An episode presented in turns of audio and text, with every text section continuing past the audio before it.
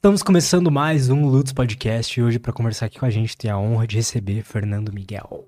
E aí? Tudo bem, irmão? Tudo bom? Tudo certo? Cara, obrigado por ter aceito o convite. que isso. É, eu já conheci seu trabalho assim por cima, mas aí lá no RD mesmo, no RDXP, que eu tive a oportunidade de Uhum. conhecer mais profundamente, falei, cara, preciso trazer, preciso trazer ele aqui no podcast. Assisti sua masterclass e tudo mais, conversamos bastante lá em Floripa também, e tô ansioso para conversar um pouquinho hoje sobre comportamento humano, nutrição e qualquer coisa que der na telha. Cara, o prazer é meu. Sou teu fã. Que isso, cara. Sou teu fã, cara. Obrigado. Porque. é, acho que você faz um trabalho muito importante do ponto de vista social.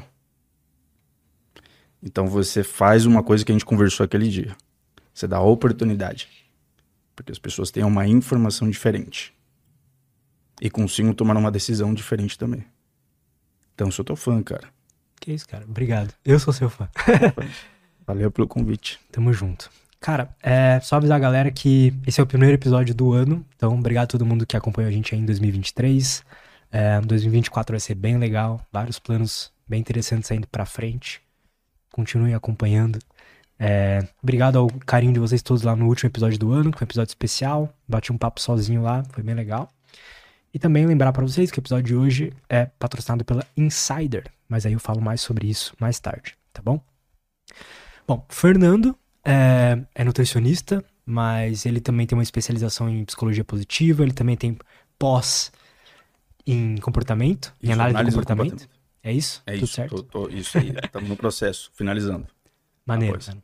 E me intrigou um pouco esse caminho que você tomou, e que pra mim faz muito sentido, mas qual que você acha que é a importância de, por exemplo, um Nutri, ou talvez qualquer profissional, ter começado a estudar mesmo a análise do comportamento humano, estudar comportamento humano de verdade, assim? Cara, se você observar, e, isso a gente tem cada vez mais claro, as leis que regem o comportamento alimentar são as mesmas leis que explicam qualquer tipo de comportamento. Tudo que a gente faz. Por que, que a gente está aqui fazendo esse podcast? São as mesmas leis que explicam por que, que alguém escolhe algum determinado tipo de alimento. Ou fazer uma dieta, não fazer e tal, etc. E se a gente não consegue ter clareza do que, que leva alguém a fazer algo, a gente pode ter e incorrer muito preconceito. Que é o que a gente estava conversando aqui nos bastidores. É. Quando eu não entendo por que, que alguém não está conseguindo, de alguma forma, modificar o seu comportamento, e eu atribuo única e exclusivamente a uma prescrição dietética esse processo, é muito limitado o conhecimento. A ferramenta que você vai utilizar é muito limitada para um problema que é muito grande e que tem várias causas, seja porque o paciente tem sobrepeso, tem obesidade, ou não, porque simplesmente a pessoa não consegue gerenciar a sua rotina para ter uma alimentação mais nutritiva. É, se a gente, se o nutricionista não entende que somente com o plano ele não vai conseguir sanar algumas lacunas, vai ficar muito difícil o processo do eu sei o que eu deveria fazer, mas eu não consigo fazer. Vocês têm au- aulas disso na, na faculdade? Vocês aprendem algo disso na faculdade? muito pouco, tá? É, faz tempo já que eu não estou na faculdade. não tanto assim, mas o suficiente como para não saber também se, Como é que tá hoje? né? se já houve alguma mudança na grade curricular. Eu já fui professor de, de universidade durante um ano, na faculdade na qual me formei, na Universidade Federal do Tocantins. E eu dei aula durante um ano. E naquela época, tanto lá quanto em outras faculdades, a gente tinha muitas lacunas, tem muitas lacunas em relação a, a, a, grade curricular, como ela vai levando para um caminho que não necessariamente considera né, tópicos que são importantes em relação à ciência do comportamento. Porque é muito difícil, tem tantas coisas que você vai tentando ali é, nortear e levar a- a- o aprendizado do aluno, que normalmente vai se afastando um pouco desse conhecimento, embora tenha algumas disciplinas que abordam isso. Educação nutricional, quem for da nutrição vai entender o que eu estou falando. Né? se aborda muito os estágios de mudança do paciente ou da pessoa, em qual estágio de mudança que ela que ela está, se ela está em pré-contemplação, contemplação, ação, manutenção, que a gente chama, né? níveis de intenção de mudança e coisas assim, mas é um conhecimento limitado. E normalmente a nossa base ela é muito técnica, né? muito biológica? E muito focada na prescrição e no cálculo dietético de macronutriente, micronutriente, o que obriga, de alguma forma, o nutricionista a ter que se especializar numa pós-graduação, em comportamento, que hoje em dia a gente tem mais opções do que quando eu me formei, ou em outras áreas, que foi o meu caso. Eu fui para a área da psicologia. Eu fui para a psicologia positiva, né, num momento muito especial, no contexto de pandemia, e a gente e por chega que lá. você foi para psicologia positiva, cara? Cara, a psicologia positiva era uma abordagem nova da psicologia, relativamente nova mas ela considera muito o bem-estar e a percepção de autorrealização das pessoas. Isso é muito legal, né? E aquilo me chamou a atenção, porque quando você observa dentro da psicologia que você tem várias abordagens, existem algumas limitações dentro do processo psicoterapêutico de um percentual de pessoas que vão se beneficiar da psicoterapia. É algo próximo de 60%, 70%. Então você coloca 10 pessoas para receber o atendimento né, de um psicólogo, um psicoterapeuta, que é diferente de um terapeuta. O psicoterapeuta é formado em psicologia, o terapeuta não é formado em psicologia, né?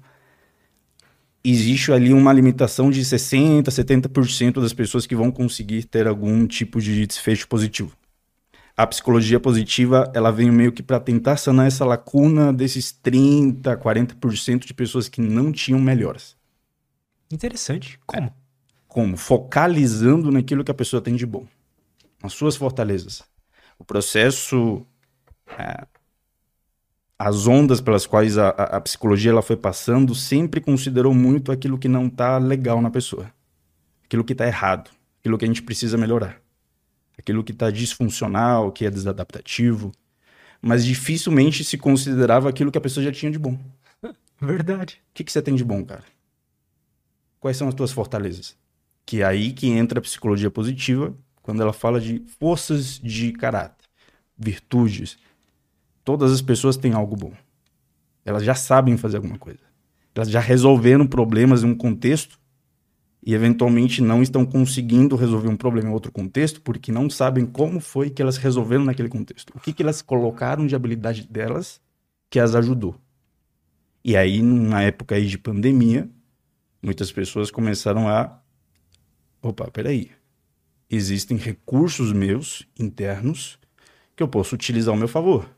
Tá, se eu sou uma pessoa que gosta do conhecimento, será que eu não posso aproveitar? esse momento, esse contexto dramático de crise para aprender algo novo? Eu sou esse tipo de pessoa. Eu sou movido por aprendizado. Isso mexe muito com o meu sistema de recompensa. Então ali eu, cara, vou fazer uma outra, vou fazer uma pós-graduação. E fez a pós-graduação em psicologia positiva. Naquele momento ali, estava sentindo que precisava de Isso. algo novo para Isso para conseguir tirar algum proveito dessa situação, desse contexto e não ter algum desfecho aí negativo de saúde. Então a psicologia positiva, ela meio que o que me chamou mais atenção na época é que ela te dá ela abriu uma janela de informação de que já existe, cara, na gente um acesso voluntário a coisas que podem aumentar o nosso bem-estar, sem necessariamente esperar um retorno de fora. Retorno material, o que, que você vai resolver, se você vai comprar isso, vai comprar aquilo, se você já vai obter o resultado que você deseja. Te dou um exemplo. Hoje a gente tem, por exames de neuroimagem, a gente consegue ver, rastrear o que está acontecendo no cérebro de alguém, enquanto essa pessoa está emitindo algum comportamento. Isso aconteceu da década de 2000 em frente, principalmente. E um estudo muito interessante que foi publicado na Nature mostrou o quê? Separou dois grupos um grupo tinha que pensar. Na verdade, esse grupo é o mais importante para a gente. Tinha que se imaginar num contexto onde essa pessoa tinha uma dificuldade financeira e ela tinha que pensar que outras pessoas estavam ajudando ela emprestando dinheiro para ela. Então, eu tenho uma dificuldade financeira, estou no meio de uma crise. Mas eu vou me imaginar que as pessoas estão me ajudando. Então, crio um contexto onde eu estou recebendo ajuda de outras pessoas. O que, que se viu? Que as pessoas que experimentaram gratidão, elas aumentaram a atividade, principalmente do caudado, que está relacionado com o sistema de recompensa, e o precúnio, uma regiãozinha que tem na parte mais cortical do cérebro, que é relacionado com imaginação, mentalização, projeção de um futuro um pouco melhor. Experimentar gratidão por que outras pessoas estavam me ajudando foi mais importante, ativou mais regiões relacionadas ao bem-estar do que resolver o problema em si. Hum. E a psicologia positiva, por exemplo, que a gente ficou conversando aqui, ela passa exercícios né, de gratidão. Ela passa por exercícios de você voluntariamente direcionar a tua atenção, que é o que a gente chama do diário da gratidão. Foi muito colocado em prática em alguns estudos experimentais pelo Martin Seligman, que é considerado o pai da psicologia positiva. Né? Onde você vai escrever deliberadamente pelo que você é grato. E isso a gente já tem acesso. Você já consegue fazer isso. Você não precisa esperar receber alguma coisa de fora. Foi isso que me chamou mais atenção na época que você já consegue, de maneira voluntária, obviamente com custo de esforço, de atenção atencional, experimentar bem-estar. Na hora, no momento. Isso não é só uma coisa bonitinha, então. Eles viram em pesquisas ali que realmente faz diferença pro bem-estar da pessoa. Faz. Interessante, cara. Faz. Custa muito esforço. Porque é porque não é fácil todo não. dia ali se lembrar das coisas que isso. você é grato. Custa esforço. Custa você se lembrar de que isso é importante mas direciona a tua atenção. E os circuitos que processam bem-estar, que processam satisfação, né? eu gosto disso, isso daqui é suficiente, eu me sinto bem, são diferentes dos circuitos que processam querer algo, desejo, vontade de. São de, circuitos distintos. Então, no nosso dia, no dia a dia, a gente sempre está querendo coisas, né? e se esquece de olhar para aquilo que a gente já tem. Para aquilo que a gente, ok, cara, eu posso ser grato por isso. É, eu posso agradecer por isso. Que esse daí foi mais um estudo interessante que foi feito.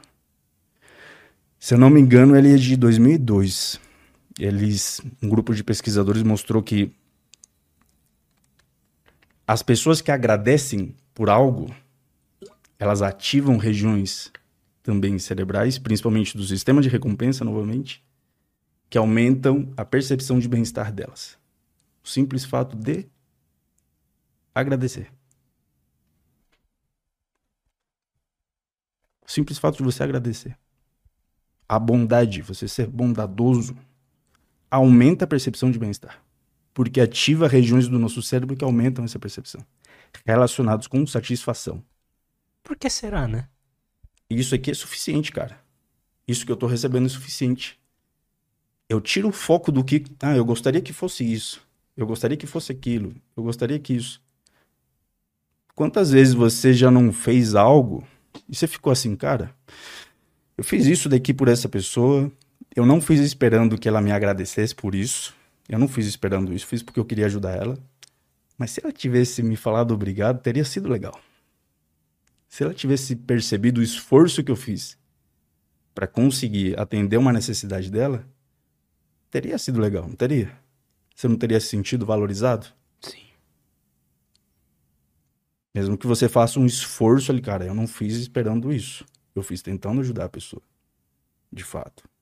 Mas se ela te agradece, tanto você quanto ela ganham. Isso é bem legal, cara. E isso a gente consegue ver em, em estudo de neuroimagem. Então a psicologia positiva que a gente foi conversando aqui, acho uma área interessante. O nome, o nome é péssimo. Ele é muito comercial. Psicologia positiva, ele é bem seria comercial. um nome que você acha que encaixaria melhor ali? Eu sou muito ruim para nomes comerciais, rapaz. Ela sabe disso, a Bárbara sabe disso, eu sou péssimo. Mas eu acho que é o nome que, que vendeu bastante na época, principalmente em Harvard, que foi onde nasceu esse movimento. A Yale e o Harvard se juntaram bastante. É, o, o livro Jeito Harvard de Ser Feliz? Sei. É, é dessa. É muito baseado linha. na linha da psicologia positiva. Eu acho que é um nome bom para comercialmente ele é legal, mas ele é ruim do ponto de vista científico do que, que a gente entende porque quando você coloca ali o positivo, psicologia positiva, né, parece que o que é negativo é necessariamente ruim. E não, não é. Entendo. O que é, negativo é importante também. As duas coisas são importantes. Mas eu entendo o, o, apelo comercial que tem por trás disso e a tentativa de tirar o positivo da pessoa no sentido de as fortalezas dela. Então, por isso que eu achei interessante a psicologia positiva, me deu ferramentas. Tá? Mas ela é distinta e ela não é igual à análise do comportamento, que é a ciência que explica o comportamento. Não é a função da psicologia positiva. Que foi o que você foi buscar depois. Que foi o que eu fui me aprofundar um pouco mais depois. Que aí vem conectado com o comportamento alimentar, né? da base, para que você tenha mais entendimento das coisas e compreender porque, cara, às vezes o teu paciente vai chegar na tua frente, você vai passar uma dieta, você sabe que vai durar um mês isso daí com alguma sorte. Com 15 dias essa pessoa não está fazendo mais. E se o nutricionista ele não consegue explicar por que isso está acontecendo, imagina o paciente. Então a gente não consegue sanar essa lacuna ali de falta de clareza. Como se você estivesse num quarto escuro e você não sabe que tem uma guitarra aqui do lado, tem uma TV, tem isso, tem aquilo, você entrou e te falam, ô oh, Lutz, vai até a cozinha. Aí tá tudo escuro. O que, que você começa a fazer? Bater em tudo. Ah, é, vai aí, aí você bate. De é, repente você, bate, bate a perna aqui, aí dói. Exato. Aí fala, cara, não vou. Tá, mas você não tá conseguindo ter clareza do por que, que isso aconteceu, onde você bateu, como você bateu. Então, quando você entende o contexto que tem por trás do que está impedindo, dificultando, dificultando com que alguém faça alguma coisa, fica mais fácil de você ter manejo. E isso é bom tanto para o profissional quanto para o paciente, que é o que a gente vai ajudar ele a, conseguir construindo, ir ligando a luz, ir ligando, identificando as coisas. Cara, por que isso acontece? Por que não é suficiente só eu saber que uma dieta ou qualquer comportamento é bom para mim, é, que eu realmente quero que aquilo faça parte da minha vida, eu realmente quero viver mais, realmente quero, sei lá, perder peso, realmente quero mudar algumas coisas na minha vida. Por que, que isso não é suficiente para mudar o comportamento? Uma boa pergunta, cara. De fato, não é suficiente. Eu acho que a galera de casa precisa se conscientizar um pouco disso. No sentido de tanto de saber que isso não vai ser suficiente, que eu preciso de outros, outras estratégias, quanto no sentido de ficar um pouco desconfiado quando eu começar a me motivar muito por algo e eu não tiver o como fazer isso. Eu tô querendo muito fazer isso. Eu tô querendo, tô querendo fazer. Eu fico empolgado, fico entusiasmado. Mas eu não sei como. Aí quando eu não consigo fazer, o que que acontece? Me desmotivo. Eu não sei como fazer. Tá tudo escuro. Você bateu a perna aqui na mesa. Você ficou com medo de bater de novo. Ou você não tá conseguindo achar uma saída. Então, a gente consegue querer duas coisas ao mesmo tempo. A gente consegue querer emagrecer e querer comer batata frita. Você não precisa querer uma ou outra. Você pode querer as duas coisas.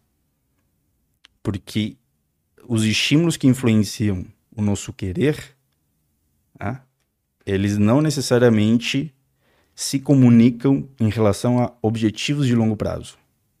Então você tem influências genéticas, de aprendizado ao longo da história de vida, daquilo que eu fiz em algum determinado momento e funcionou, e a gente vai chegar lá. Por que, que isso é importante e meio que vai balizando o que, que a gente faz ao longo do dia da nossa história de vida. E você tem uma influência cultural. Você tem uma influência. Então, cada um desses aspectos exerce pressão e força no teu querer. Você quer muito emagrecer. Você quer ter saúde, quer ter uma alimentação melhor. Mas os estímulos que estão colocando força aqui, para você querer a batata frita, o sorvete, um chocolate, algo mais calórico, à noite, em casa, depois do trabalho, são maiores. Por isso que você acaba escolhendo um ou outro. Mas você pode querer duas coisas ao mesmo tempo. E não precisam necessariamente andar juntas, em termos de objetivo. Você pode querer ir para cá, mas também querer ir para cá. Mas são quereres diferentes, São né? quereres São- diferentes. É como se existisse uma versão de mim mais sábia que quer uma coisa, e uma versão de mim mais imediatista que quer outra. Isso. Que é o que a gente chama do self, né? Do eu. O eu é uma coisa. É uma construção. Por história de vida, por coisas que aconteceram na minha realidade, como eu enxergo o mundo, quais são os meus objetivos, considerando as influências que eu estou recebendo da cultura na qual estou inserido, que me diz o que, que é legal, o que, que eu deveria fazer. É legal ser magro. É legal isso, é legal aquilo. Mas existe o meu cérebro. O eu tá dentro, faz parte, mas não é o cérebro. Né? Então, quando eu entendo e eu consigo fazer essa desfusão e, e- eu consigo me compreender no mundo de maneira a ser um pouco mais neutro na forma como eu enxergo as minhas emoções, os meus pensamentos, o meu desejo, eu consigo ir formatando uma tomada de decisão que seja mais assertiva. Como assim ser mais neutro? Imagina que alguém começa a ter muito desejo de comer algo mais calórico. Tá com muita vontade de comer um doce, um chocolate, algo que sabe que, opa, vai contra o meu objetivo. Em, em alguma medida a pessoa considera que isso vai contra o objetivo. Por mais que a gente sabe que se ela comer uma quantidade pequena, calórica, dentro dos seus objetivos, ela não vai ter problema. Mas esse desejo, Lutz, isso começa a gerar muito sofrimento. Te imagina, cara. Imagina você tendo vontade de algo que você sabe que, em tese, não deveria fazer. Isso começa a te gerar muita angústia. Aí você começa a pensar, eu não deveria querer isso, eu não deveria. Esquece, esquece. Você começa a ter esse pensamento de tentar esquecer. Eventualmente a pessoa se culpa por estar querendo, por desejar aquilo. E é curioso porque desde o final da década de 80, mais ou menos, a gente sabe que isso não é muito efetivo. É mais efetivo você aceitar os teus pensamentos e as tuas emoções do que você tentar controlar os teus pensamentos e emoções. Isso é olhar para o que está acontecendo de maneira mais neutra. Eu estou desejando eu estou com vontade de fazer isso, de comer isso. O que aconteceu que está me levando a isso? Quais são os estímulos que estão me levando até esse desejo? Quando foi que eu aprendi que nesse contexto a minha vontade aumenta? Quando é à noite, eu, eu- eu começo meio que a rastrear o porquê e o como isso está acontecendo, sem me culpar de estar querendo isso, sem tentar lutar contra o pensamento, contra as emoções, porque eu entendo que meu cérebro e o eu não necessariamente são a mesma coisa. Então eu faço uma desfusão. Eu entendo. O eu tá- é isso. Tá passando por uma, passou por uma história de vida, aconteceu isso e isso. Mas existe o meu cérebro. Existem regiões específicas do cérebro que se ativam quando você deseja algo. Quando você quer algo.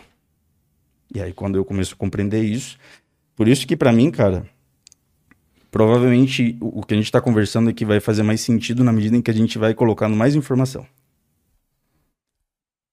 Pra mim, estudar, por exemplo, é algo muito recompensa- recompensador. Sabe por quê? Hum. Que me dá uma percepção de controle.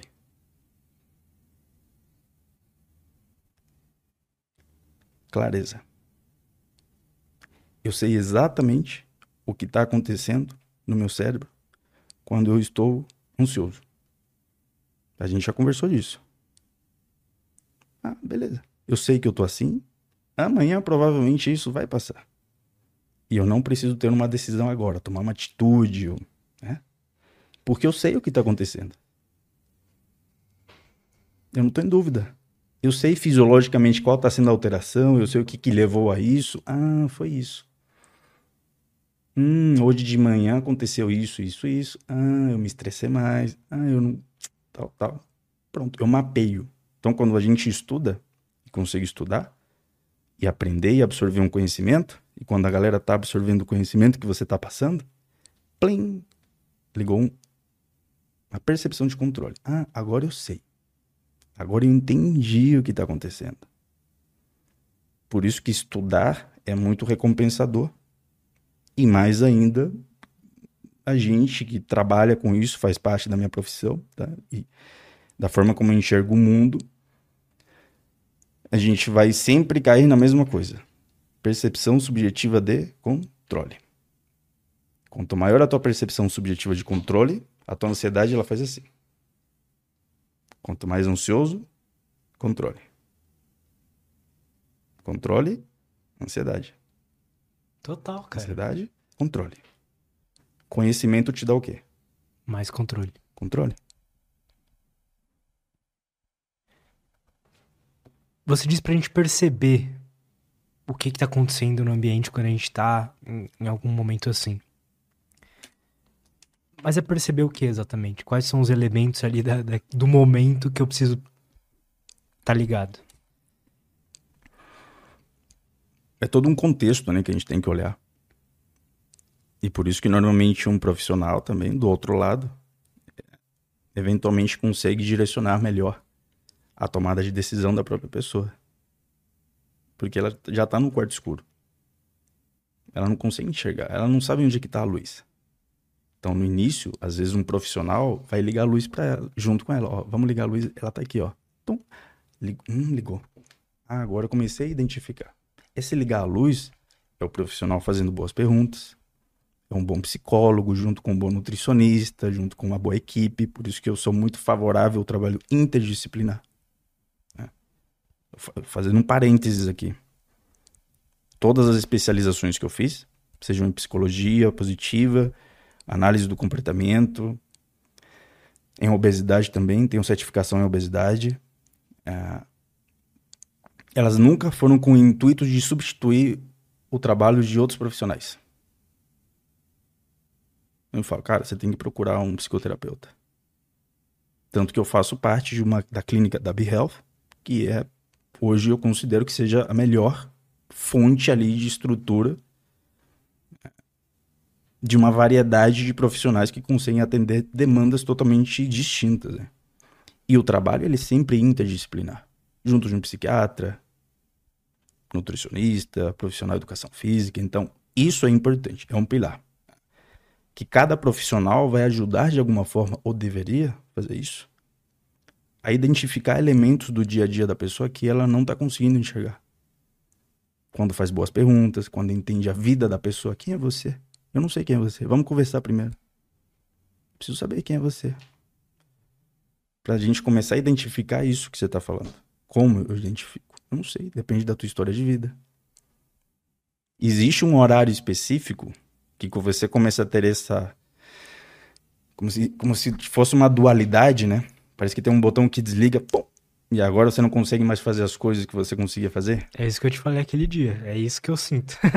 Quando, por exemplo, tô ali, mantinha a dieta a semana inteira, mas aí chega na sexta-noite que.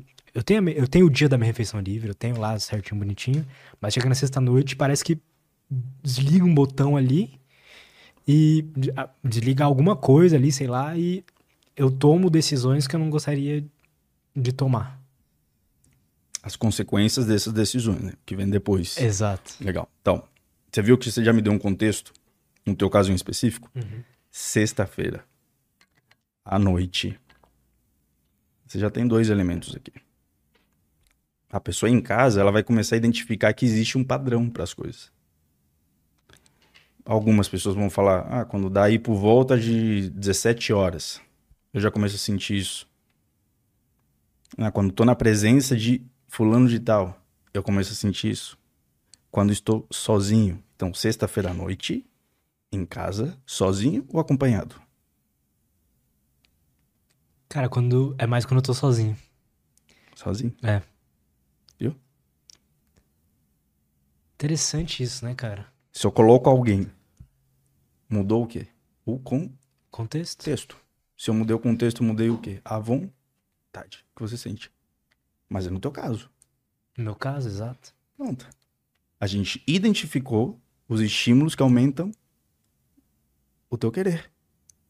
Comer algo mais calórico. Sozinho, em casa, sexta-feira à noite.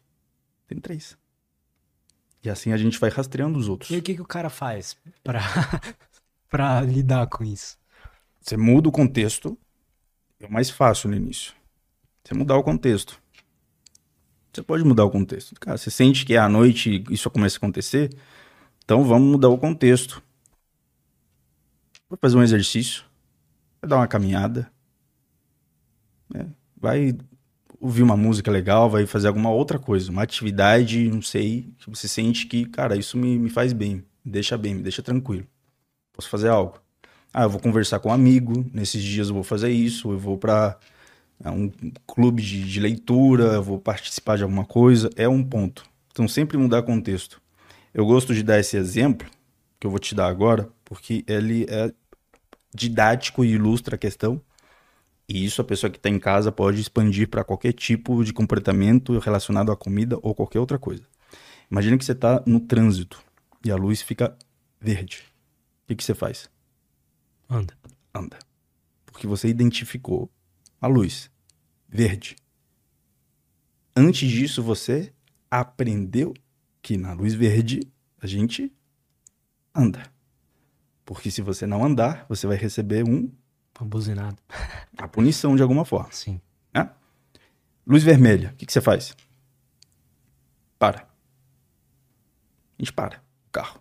Porque a gente aprendeu que na luz vermelha a gente tem que parar. Um processo de aprendizado. Durante a autoescola, normalmente até bem antes disso, porque a gente começa a ver como é que o mundo funciona e ver que quando a luz está vermelha todo mundo para, tá tá. Então, a gente aprende isso muito cedo. Agora, a luz está verde. E tem um assalt- assaltante vindo atrás de você. Um- Um carro correndo atrás. ah, desculpa. Voltando. Luz está vermelha. Tem alguém vindo atrás de você. O que, que você faz? Você vai respe- respeitar a lei do trânsito? Ou você vai vaza daqui? Vou vazar. O que, que você fez? Você mudou um Com com um contexto. texto. Os estímulos. Você mudou o teu querer. Então, como a pessoa pode encontrar uma mudança de contexto que muda o querer dela? Só que o que, que a gente costuma fazer, Lutz? Cara, da próxima vez, a minha estratégia vai ser ter mais força de vontade. Eu preciso resistir. Peraí, da próxima eu vou resistir. Da próxima eu preciso ter mais disciplina. Essa é a estratégia que a gente utiliza. Não funciona. Porque você não está mudando o contexto. Então, mudar um, um comportamento não é questão de ter mais disciplina. Não. Para você ter disciplina, você tem que ter motivação. A motivação é o quê? É o querer. Você teve motivação para ir embora com a luz vermelha, porque tinha alguém vindo atrás de você. A tua motivação foi de fugir. Você mudou o contexto. Então, primeiro ponto. Identificar. né? O que está acontecendo? Como é que eu posso mudar o contexto? Como é que eu posso. Ah, para isso, preciso entender esses estímulos aqui que a gente está conversando. Mudar o contexto. Cara, sempre passa por contexto. Todo comportamento ele opera num contexto. Ele não acontece do nada. Avulso. Ah, aconteceu. Não. Tem estímulos que vêm antes Isso é muito e interessante. cara. consequências. Tem função. Todo comportamento tem uma função. Todos. Por mais que aí vem o segundo passo, né? Não necessariamente nessa ordem. Por mais que a pessoa se, se questione, cara, mas isso não tem função. Não, tem. O, o comportamento mais que você possa eh, acreditar que não tem sentido, ele tem uma função ali. Ele está tendo uma função. Então, se você come sexta-feira à noite, em casa, sozinho, a pergunta é: qual está sendo a função desse comportamento de comer? Você consegue me falar? Baseado no que eu analisei, assim, é pra regular estresse, assim, regular ansiedade barra estresse, sei lá. Pronto, beleza. Então, tá vendo que tá tendo uma função? Sim. Então, como você vai mudar um comportamento se ele tem uma função? A partir do momento que ele começar a perder a função. Ou quando você substitui esse comportamento por outro que tenha a mesma função. Total. E você aprende que, ah, olha, quando eu faço isso aqui eu também melhoro. Ali você formou um circuito. Hum. Opa, que vai sendo fortalecido no teu cérebro e vai se transformando num hábito, principalmente ali no estriado dorsal, na medida em que a gente repete e vê que aquilo foi valioso, que aquilo foi útil, que aquilo foi importante. É assim que a gente consegue mudar um comportamento. Quando o teu cérebro consegue obter uma consequência que seja valiosa para ele. Não é quando você está imaginando que ah, fazer isso vai ser legal. Quando ele entende que não, ele não precisa ir só por um, por um lado ali para ter uma coisa valiosa, né? Ele tem, ele, é como se ele tivesse mais repertório ali, né? Tem uma frase do Mark Twain que diz: para quem tem martelo, sou um martelo, tudo vira o quê? Prego. Prego. Então, para quem só tem martelo, tudo vai virar prego. Ampliando o repertório de possibilidades, como? Pela experiência. Falar que eu preciso ter mais força de vontade e disciplina não está mudando experiência alguma. Na verdade, está reforçando ainda mais uma percepção, eventualmente, aí até de incapacidade que a pessoa tem. De eu não consigo, eu não consigo, eu não consigo, eu não consigo. E quando você começa a acumular, não consigo, o que, que você está fazendo com a tua percepção de controle? Diminuindo. E o que está fazendo a ansiedade? Aumentando. E aí, se eu aprendi que com a ansiedade, nesse nível, eu como me sinto melhor, o que, que você vai fazer? Calma, se, quando eu tô mais ansioso uhum. e eu como, eu me sinto melhor, regulo a ansiedade? Sim. Você vai fazer o quê? Comer sempre. Que eu me senti ansioso. A tua estratégia inicial está empilhando ainda mais vontade de comer, porque ela não funciona. Então, como ela não funciona, a tua percepção de controle ela cai e aumenta a ansiedade. Se eu aprendi a me regular e a regular minha ansiedade e o meu estresse com comida, e eu perdi a percepção de controle e a minha ansiedade aumentou, eu vou comer. Né? Sim. Porque não tá funcionando o que eu tô fazendo. Isso é muito louco, cara. Eu percebo isso, pelo menos na minha vida, assim. Que eu te falei aquele dia que, para mim, o comportamento que tá sendo mais difícil de Imagina. melhorar é o alimentar. Eu, eu era tudo errado, assim. Não me, não me exercitava, fumava, fazia tudo errado. É, dormia mal, tomava muito energético, muito café e comia mal. Eu consegui regular a questão do exercício físico, consegui é, a questão do sono, mas o, a alimentação eu comecei em 2000 e, tipo, no começo ali no final de 2021, começo de 22, a cuidar mais disso e tô até hoje, eu tô evoluindo sempre, mas eu tô evoluindo devagar, sabe? Mas eu sei que quando eu olho, tipo assim, de quatro em quatro meses, por exemplo, de seis em seis meses, eu vejo a evolução desse tempo do, do, pro outro, sabe? Eu vejo a evolução. Mas tá sendo difícil, é uma das coisas mais difíceis de, de regular, assim, por exemplo, de. Antes eu tinha, por exemplo, quatro refeições livres na semana. Sim. Né? Eu, todo final de semana eu, eu pedia no almoço na janta, no almoço na janta, sábado e domingo. E aí, sempre coisas muito gostosas, né? Muito calóricas. Palatável. Muito palatáveis. E tá sendo difícil, cara, mudar isso. Tá sendo difícil. Cara, e não só para você, né? É, mudar o comportamento alimentar, eu falo que é uma das coisas mais difíceis que alguém pode fazer ao longo da sua história de vida. É muito difícil. Por quê? Modificar um comportamento, principalmente o comportamento alimentar. Porque o comportamento alimentar em si, ele está muito inserido na nossa cultura. O comer, né? Tudo, cara. Ele está inserido em uma festinha que você vai, você vai num churrasco, é comida. Você vai numa comemoração do trabalho, tem comida.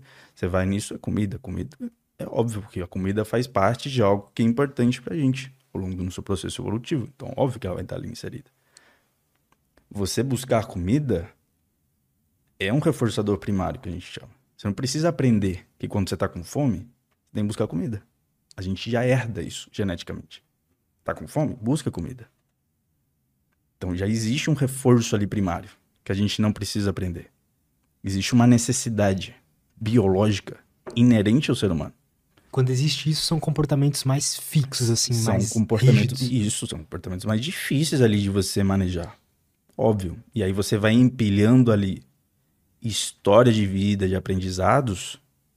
Eu tô lá com meus 5, 6 anos. Por isso que eu sempre chamo a atenção de mamãe papai. Cuidado com aquele biscoitinho da criança no meio do, do voo porque ela tá chorando e eu vou lá e dou um docinho para ela comer e se acalmar. Ali eu, eu crio uma experiência na criança que ela não escolheu, cara. Então, mudar o comportamento alimentar num contexto onde a gente tem uma percepção de que tá, agora eu tenho escolha, é sofrido, porque não é fácil, não é simples. E vem junto de uma série de outras experiências que pode gerar muito sofrimento na pessoa, associado a um ganho de peso, baixa autoestima, acesso fácil na nossa cultura, o set point ali de, de sobrepeso e obesidade, as taxas de sobrepeso e obesidade, elas aumentaram ali a partir da década de 60, 70. A gente não falava sobre sobrepeso. A gente discutia desnutrição, baixo peso. Isso é interessante. E mudou. A curva mudou. A curva em U, assim, desnutrição, aí mudou, aí a gente começou a conversar de sobrepeso e obesidade. Triplicou nos últimos 30 anos. Triplicou. Por quê? Porque o ambiente mudou. Porque na década de 60, 70, a gente começa a ter acesso fácil a alimentos mais calóricos, fast food. As pessoas começam a migrar do campo para a cidade para fazer o quê? Trabalhar. Tem menos tempo, correria. Deixa eu comer aqui o que é mais rápido, o que é mais fácil. E a indústria de alimentos, é óbvio, naquele momento não imaginou que a gente teria uma pandemia de sobrepeso e obesidade. A questão não é essa. A questão é que ela sabia que se ela colocasse alguns atributos que reforçam o valor do alimento naquela experiência que eu vou ter, o quê? Combinação de açúcar e gordura. Uma coisa mais prazerosa, gostosa. Muito mais palatável. Hoje, como eu te falei, cara, da década de 2000 para cá, a gente consegue mapear por, por, por neuroimagem, ressonância magnética funcional.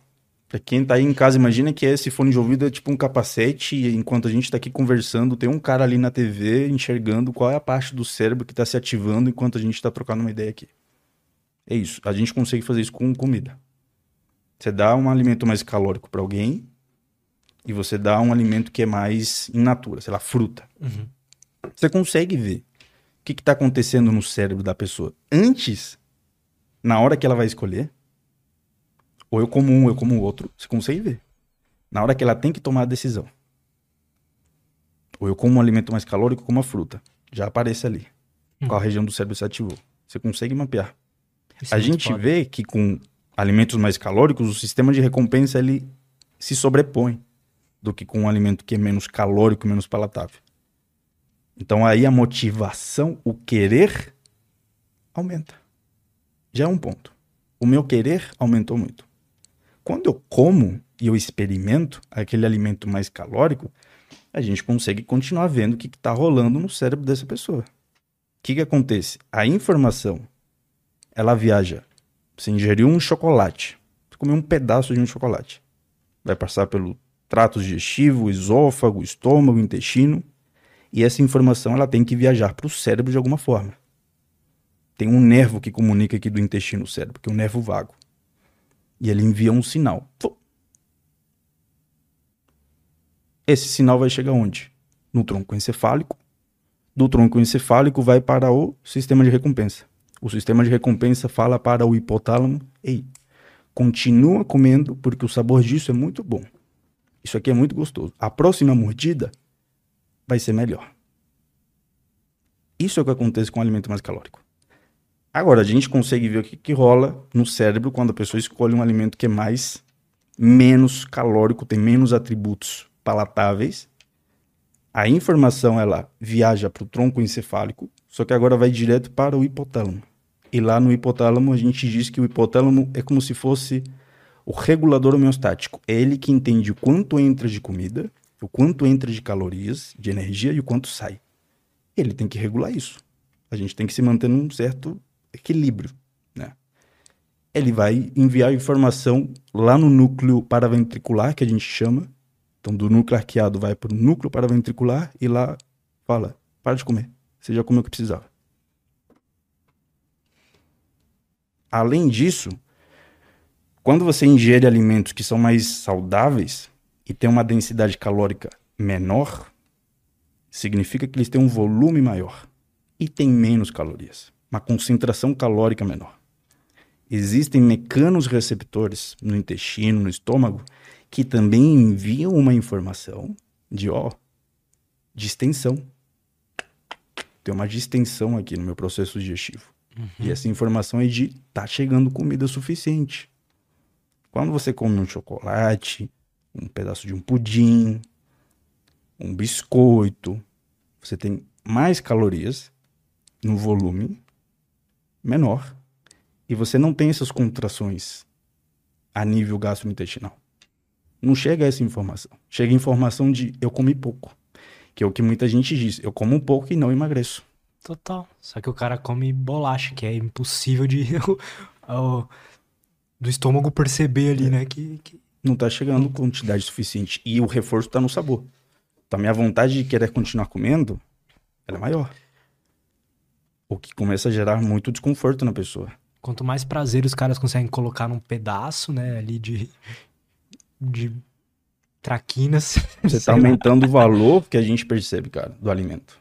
E ele já é natural, já existe um valor que a gente atribui ao alimento. Como eu falei ali, um reforçador primário.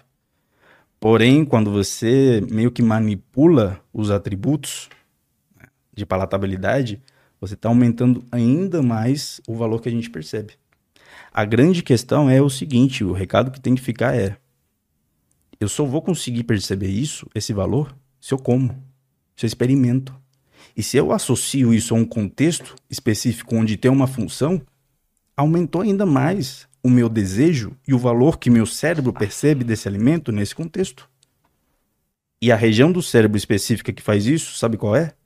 Região do córtex pré-frontal orbitofrontal, que a gente chama, que é dividida em várias regiões: lateral, medial, central, e está relacionado com aprendizado por contexto. Eu aprendi num contexto a atribuir valor àquilo naquela circunstância, por exemplo, no teu caso, quando você chega sexta-feira à noite em casa sozinho. É o teu órbito frontal, cara. Tá assim, ah. Tipo, ah, não posso ficar sem meu lanchinho na sexta-noite. Ele começa a atribuir valor àquilo que te faz você se sentir de alguma forma regulado naquele momento.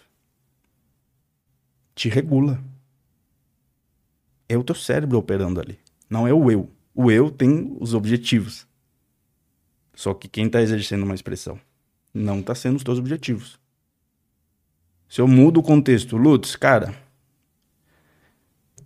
o sucesso do teu podcast depende de nunca mais à noite você dar um, uma beliscada nesse negócio.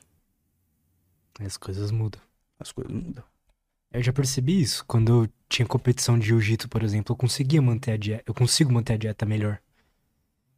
Que eu tenha fica ali naquela, na minha cabeça, assim, se eu comer mal hoje, eu vou treinar mal amanhã e deu. Não quer dizer que você deixou de querer o chocolate naquele momento, ou o alimento que você come. Sim. Mas o outro querer prevaleceu. E é isso que às vezes a pessoa ela, em casa sozinha não consegue, não tem conseguido fazer. O profissional ajuda ela, como? Com perguntas, cara, igual eu tô fazendo aqui com você. Agora você. Ah, é, quando eu tava no campeonato de jiu-jitsu, tá lá, tá lá, realmente, olha, Aí você começa a formatar um contexto no qual a pessoa funciona. Cara, se eu funciono assim, então beleza, então vou colocar esses. Ter claro e, e me lembrar desses objetivos que eu tenho de longo prazo. Por que são importantes? Escrever é uma coisa legal. Quais são as vantagens de não ingerir alimento mais calórico à noite quando chega tal dia? Quais são as desvantagens? Escreve isso, cara escreve, ah, mas eu vou lembrar. Não, você não vai lembrar disso.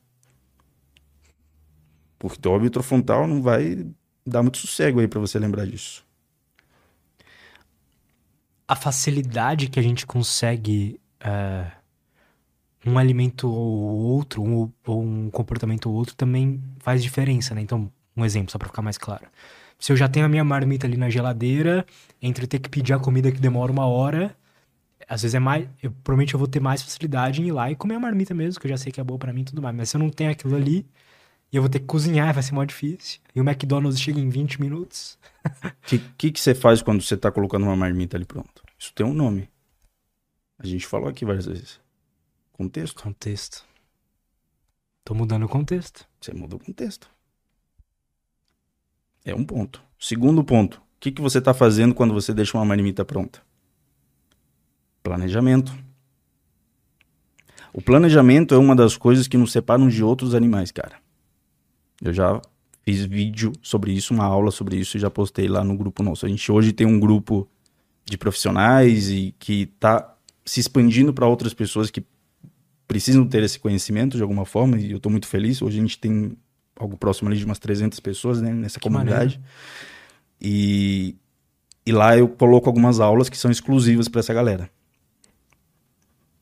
Eu fiz uma videoaula que chama assim: Capivaras não constroem aviões.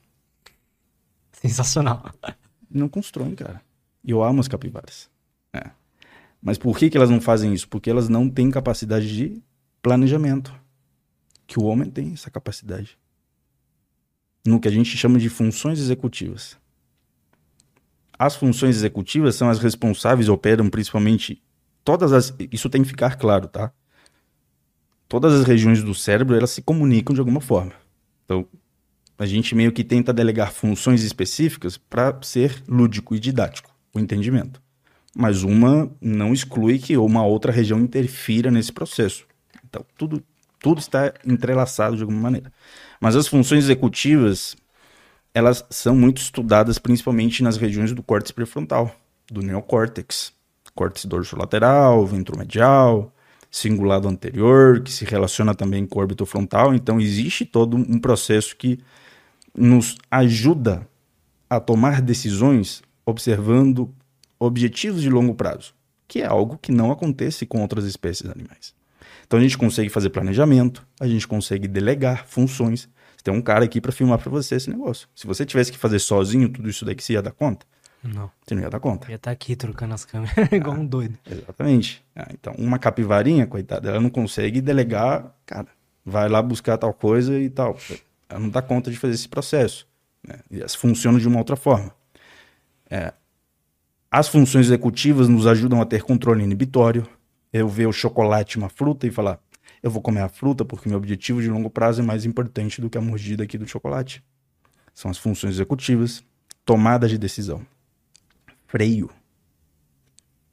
Adaptar um comportamento de maneira adequada ao ambiente.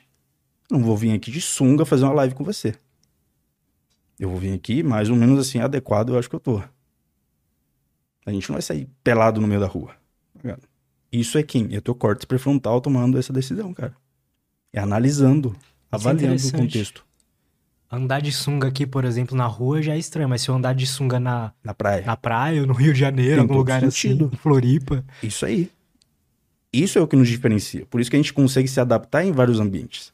O ser humano ele é especialista e generalista. Outras espécies só conseguem se adaptar a um único ambiente. Se você tira desse ambiente, elas não conseguem uhum. se adaptar. Total. O ser humano, sim. E o planejamento faz parte. Por que, que eu fiz essa volta? Que, cara, se você não coloca as funções executivas ao teu favor, e você ignora elas ou algumas delas, você vai ter provavelmente alguns prejuízos na tomada de decisão. Quando você planeja ter uma marmita pronta à noite em casa, porque você sabe que naquele contexto você está mais o quê? Terceira palavrinha chave que eu acho que a galera é legal anotar. Você está mais vulnerável, Lutz. Você está mais vulnerável. Então eu faço um planejamento para diminuir a minha vulnerabilidade e eu conseguir ter sucesso. Bingo! São as funções executivas fazendo isso eu, eu preciso saber que naquele dia, naquele horário, eu estarei vulnerável, né? Isso já faz toda É total, cara. Isso faz toda a diferença mesmo. E a gente tem um, um, problema com essa questão da vulnerabilidade. A vulnerabilidade é um conceito que vem muito do, dos estudos em estresse, resiliência, estresse, e passa por a possibilidade né, que alguém entende sofrer um dano físico ou psicológico que possa ser potencialmente irreversível. E por motivos culturais, lembra que a gente conversou aqui, cara, tem influências culturais na nossa tomada de decisão, genéticas e culturais. Por N motivos culturais, a gente começa a aprender o quê? Que nós não somos vulneráveis. Você não pode ser vulnerável. Você tem que ser forte. Inclusive, eu fiz uma tatuagem aqui, mantenha-se forte. E a próxima vai ser considerando a tua vulnerabilidade. que nem sempre você vai ser. Quer um exemplo? Você sabe que pular do décimo, décimo quarto andar, se você pular, o que, que vai acontecer lá embaixo? Sopa. No mínimo, bem estragada. Então você faz o quê? Não pula. Porque você sabe que você é vulnerável fisicamente a sofrer um dano. Então todos os seres humanos são vulneráveis. Todos. Porque é a criatura mais complexa que existe. Quanto mais complexo um sistema, mais vulnerável. Quanto mais simples, menos vulnerável. Ter uma rotina simples te mantém menos vulnerável. Verdade. Do que uma rotina mais complexa.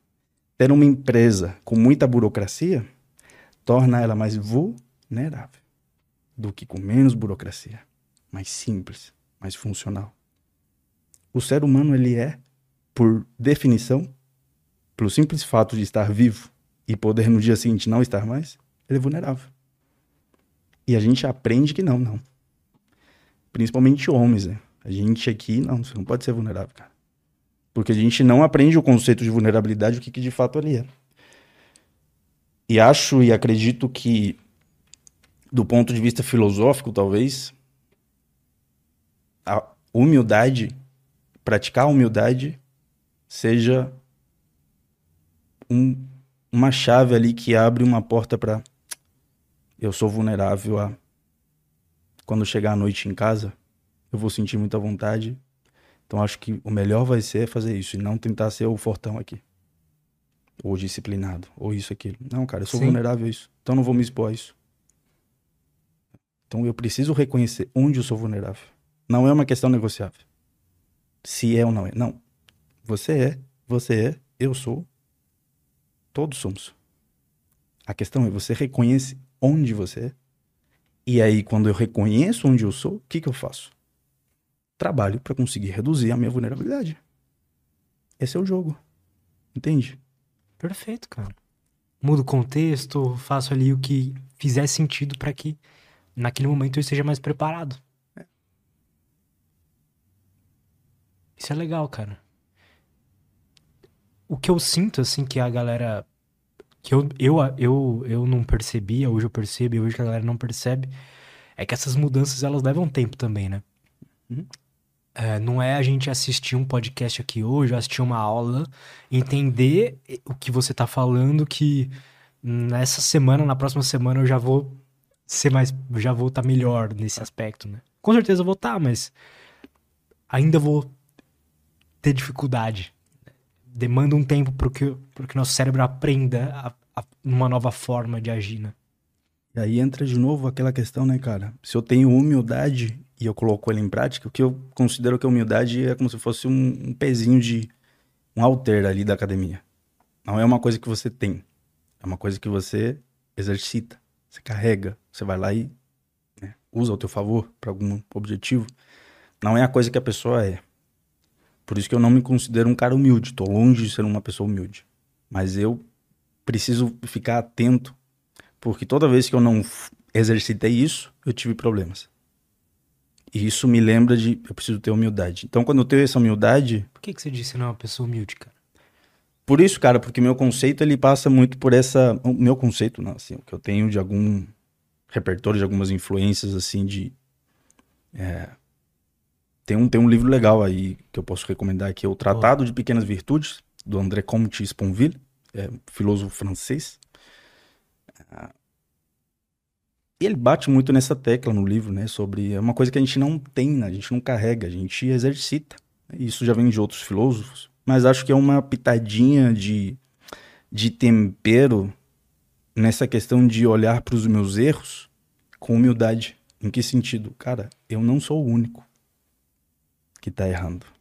Eu não sou o único que vai ter dificuldade. Eu não sou especial por isso.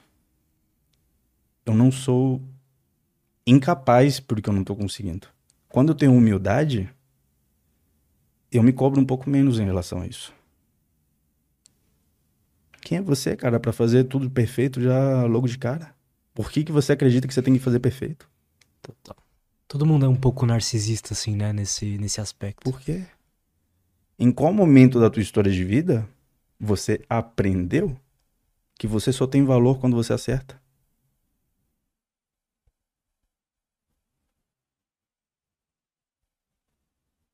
Quando foi isso? Isso é pesado, né, cara? Então, quando foi, cara? Que você aprendeu que você só tem valor enquanto ser humano quando você acerta. Que o sucesso é acertar. E não o esforço em direção ao acerto, em direção a ter condições de tomar uma decisão mais assertiva da próxima vez, dependendo do contexto, porque aquilo que funcionou no momento, de repente não funciona mais depois. Buscar alimento mais calórico para você se regular funciona muito bem num contexto, mas depois talvez na vida adulta já não funciona mais. É. Isso é interessante também, né? É, esses comportamentos, a função que esses comportamentos têm, em algum momento deve ter sido importante pra gente ali, em algum sempre, aspecto. Sempre. Lembra disso. Pro cérebro, sempre. Se não tem função, se ele não teve função, ele não existe. O comportamento não existe sem função. Isso é anticientífico, tá? Você vai fazer um raio-x de qualquer comportamento, o mais bizarro que você possa imaginar, cara. Todos os mais bizarros que você possa imaginar. Sempre tiveram e estão tendo e sustentando uma função ao longo do tempo. Só que num momento aquela função até fazia sentido pro contexto, pode Sim. até fazer sentido, e depois já era depois começa a se mesclar com o quê? Ali com 5 anos, você se sentir um pouco melhor, talvez era legal, mas com 20, 24, você tem um objetivo de emagrecer, você tem um objetivo de ter mais autoestima. Você não tinha isso quando você tinha 5, 6 anos. Viver 120 anos. É, você não estava pensando isso, nisso. Exato. Você não estava pensando em praticamente nada. Você tinha ali aquilo, estava acessível, estava fácil, você experimentou e sentiu aquilo.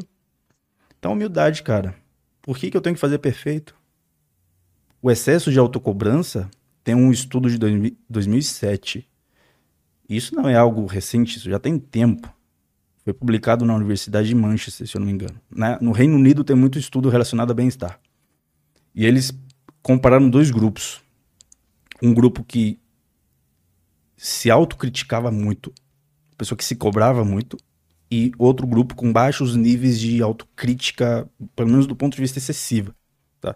Então vamos colocar assim: um grupo se critica acima do que seria assertivo e o outro grupo meio que se critica pouco ou se critica ali de maneira um pouco mais assertiva.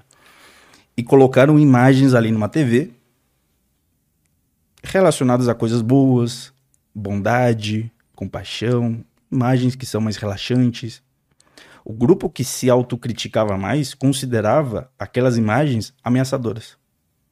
O grupo que se criticava menos ou era mais assertivo considerava aquelas imagens de compaixão, de amor, de bondade. E aí vem a, a, a, grande questão, tá? Mas isso é meio estranho, né? É meio ilógico, como assim? Existe uma correlação entre pessoas que têm muita autocobrança, perfeccionismo. Abre um parêntese. O perfeccionismo é um comportamento que é um fator de risco para episódios de compulsão alimentar. Se você vai lá no DSM, tá lá escrito perfeccionismo. Que doideira, cara. Então, fecha parênteses. São pessoas que se cobram muito, cara. Tudo tem que ser perfeito. Eu tenho que acertar. Se eu não acertar, se eu comer um pedaço aqui, eu já estraguei tudo. Tem que comer 8, todos 80. Agora. Aí eu me regulo comendo tudo, porque eu estou me cobrando muito por ter feito isso. Esse grupo de pessoas que tem mais autocrítica e que se cobra muito, de novo, vamos colocar uma ressonância magnética funcional e vamos ver o que está rolando no cérebro. A amígdala dessas pessoas está assim, ó, gigantesca. O que, que a amígdala faz? Detecta perigo. Fuga, luta, ameaça, O mundo é um lugar ameaçador. O mundo é um lugar ruim. Uma amígdala hiperativa, ela faz o que com o órbito frontal? Aumenta a atividade do órbito frontal.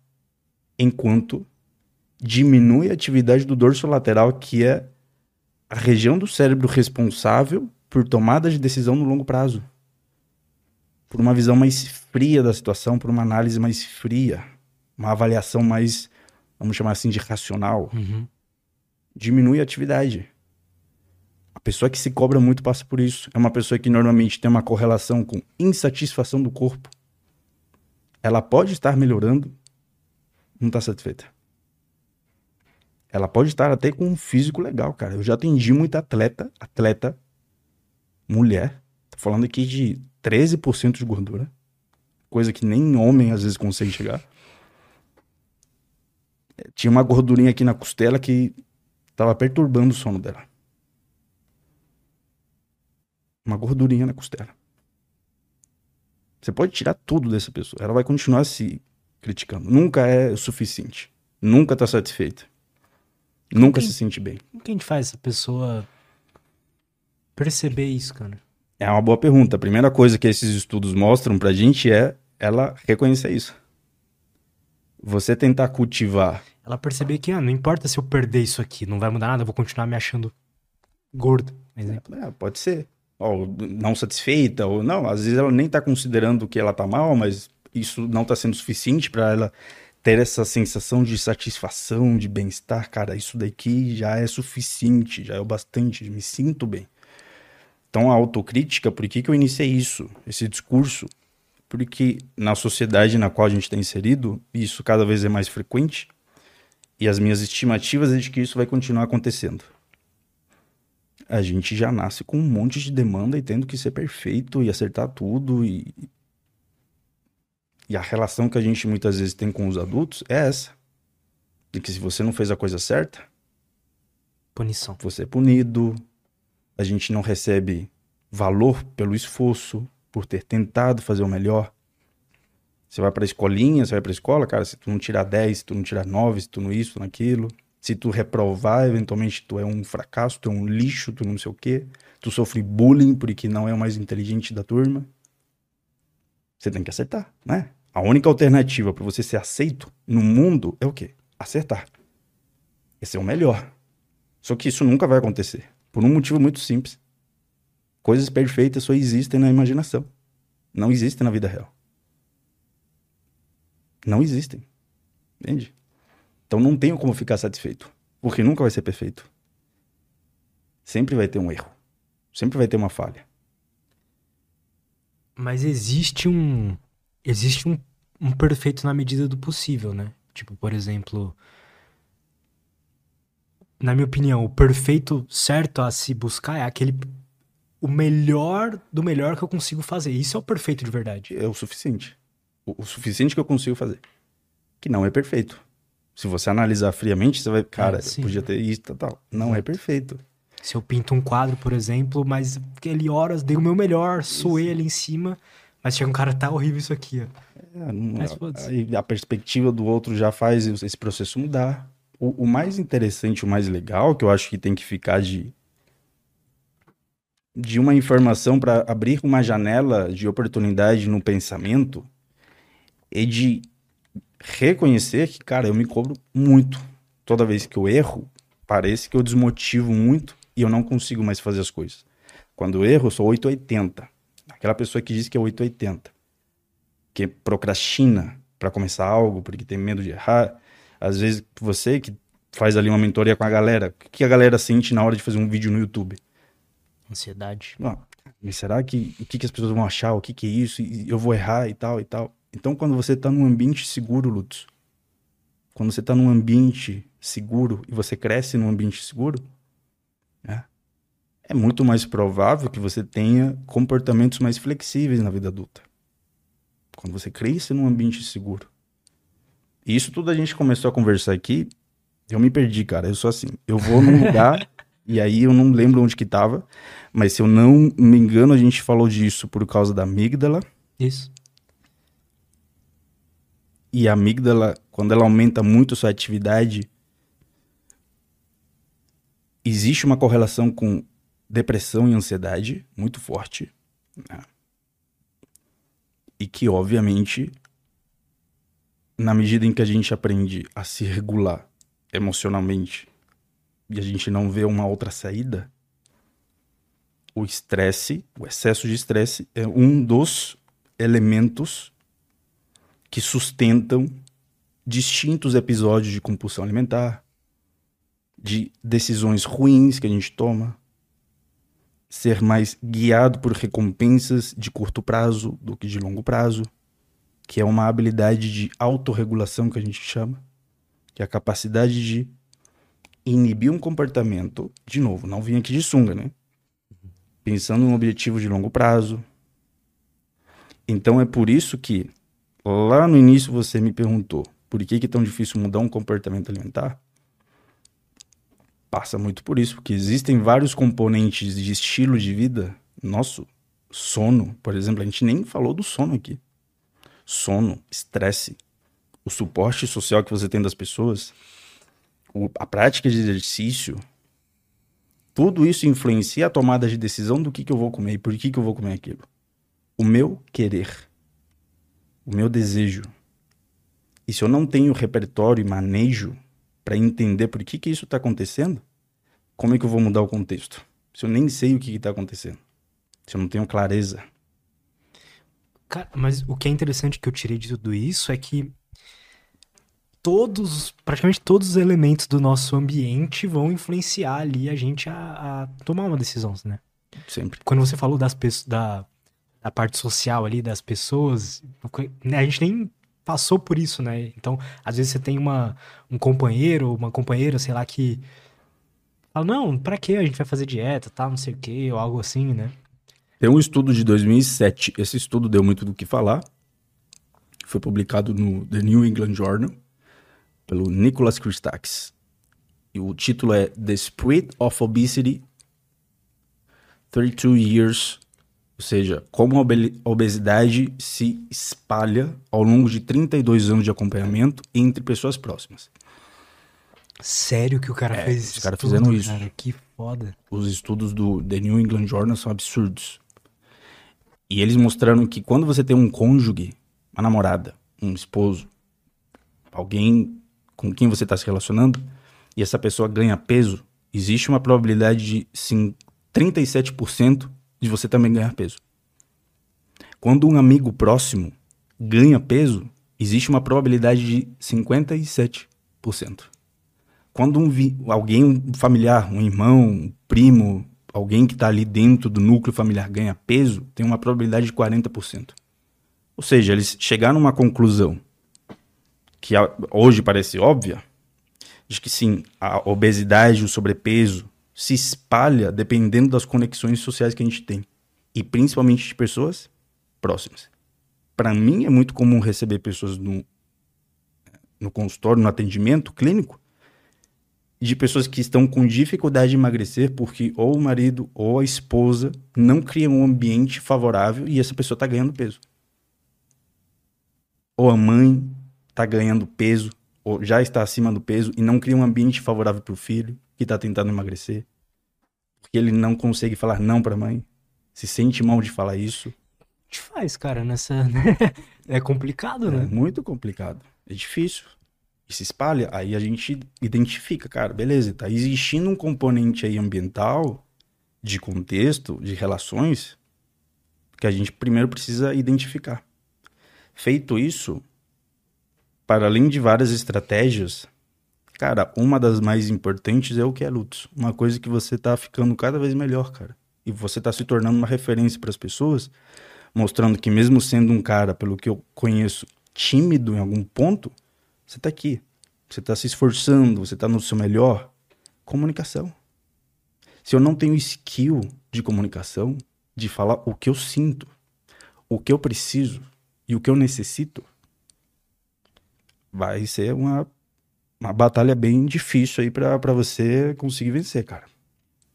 Se essa pessoa não tem habilidade para conseguir fazer isso. Eu desenvolveria isso. E tem estudos que mostram que isso é o mais importante a ser feito nesse contexto. E faz sentido, né? Você poder conversar com alguém sobre aquela sua vulnerabilidade, falar, poder falar para ela, ó, oh, mãe, isso aqui tá me atrapalhando um pouco, tem como a gente fazer diferente. Imagino como isso pode ser difícil mesmo. Mas que, importante. Que aí, às vezes, a outra pessoa não vai entender, não vai compreender. É, ela vai ter os motivos dela. É.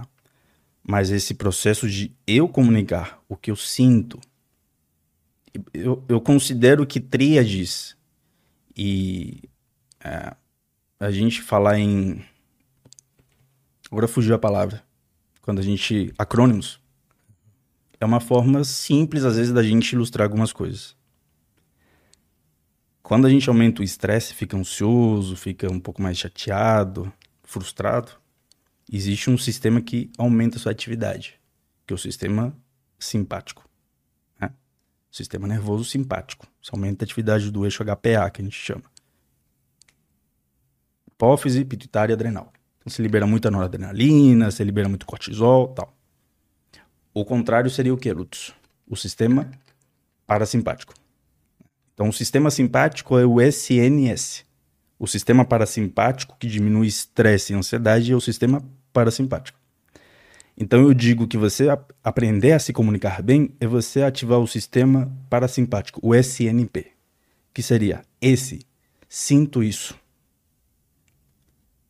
Ô, Fulano, tô me sentindo muito mal porque eu não tô conseguindo emagrecer. Tô me sentindo ansioso, Sinto que estou sofrendo por isso. Sinto que minha vida não está conseguindo progredir. Sinto que minha autoestima está baixa. Sinto, sinto, sinto. Esse N, N, necessito me sentir mais seguro em relação à minha saúde.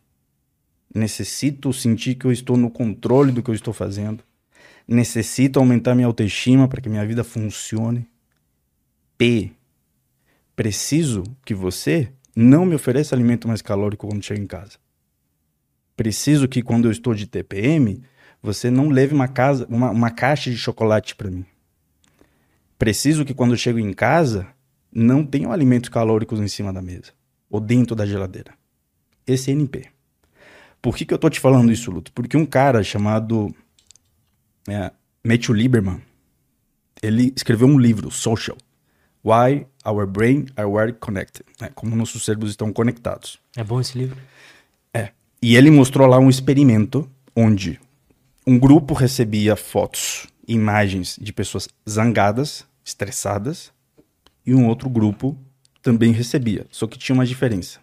Um grupo conseguia falar o que estavam sentindo ao ver as imagens.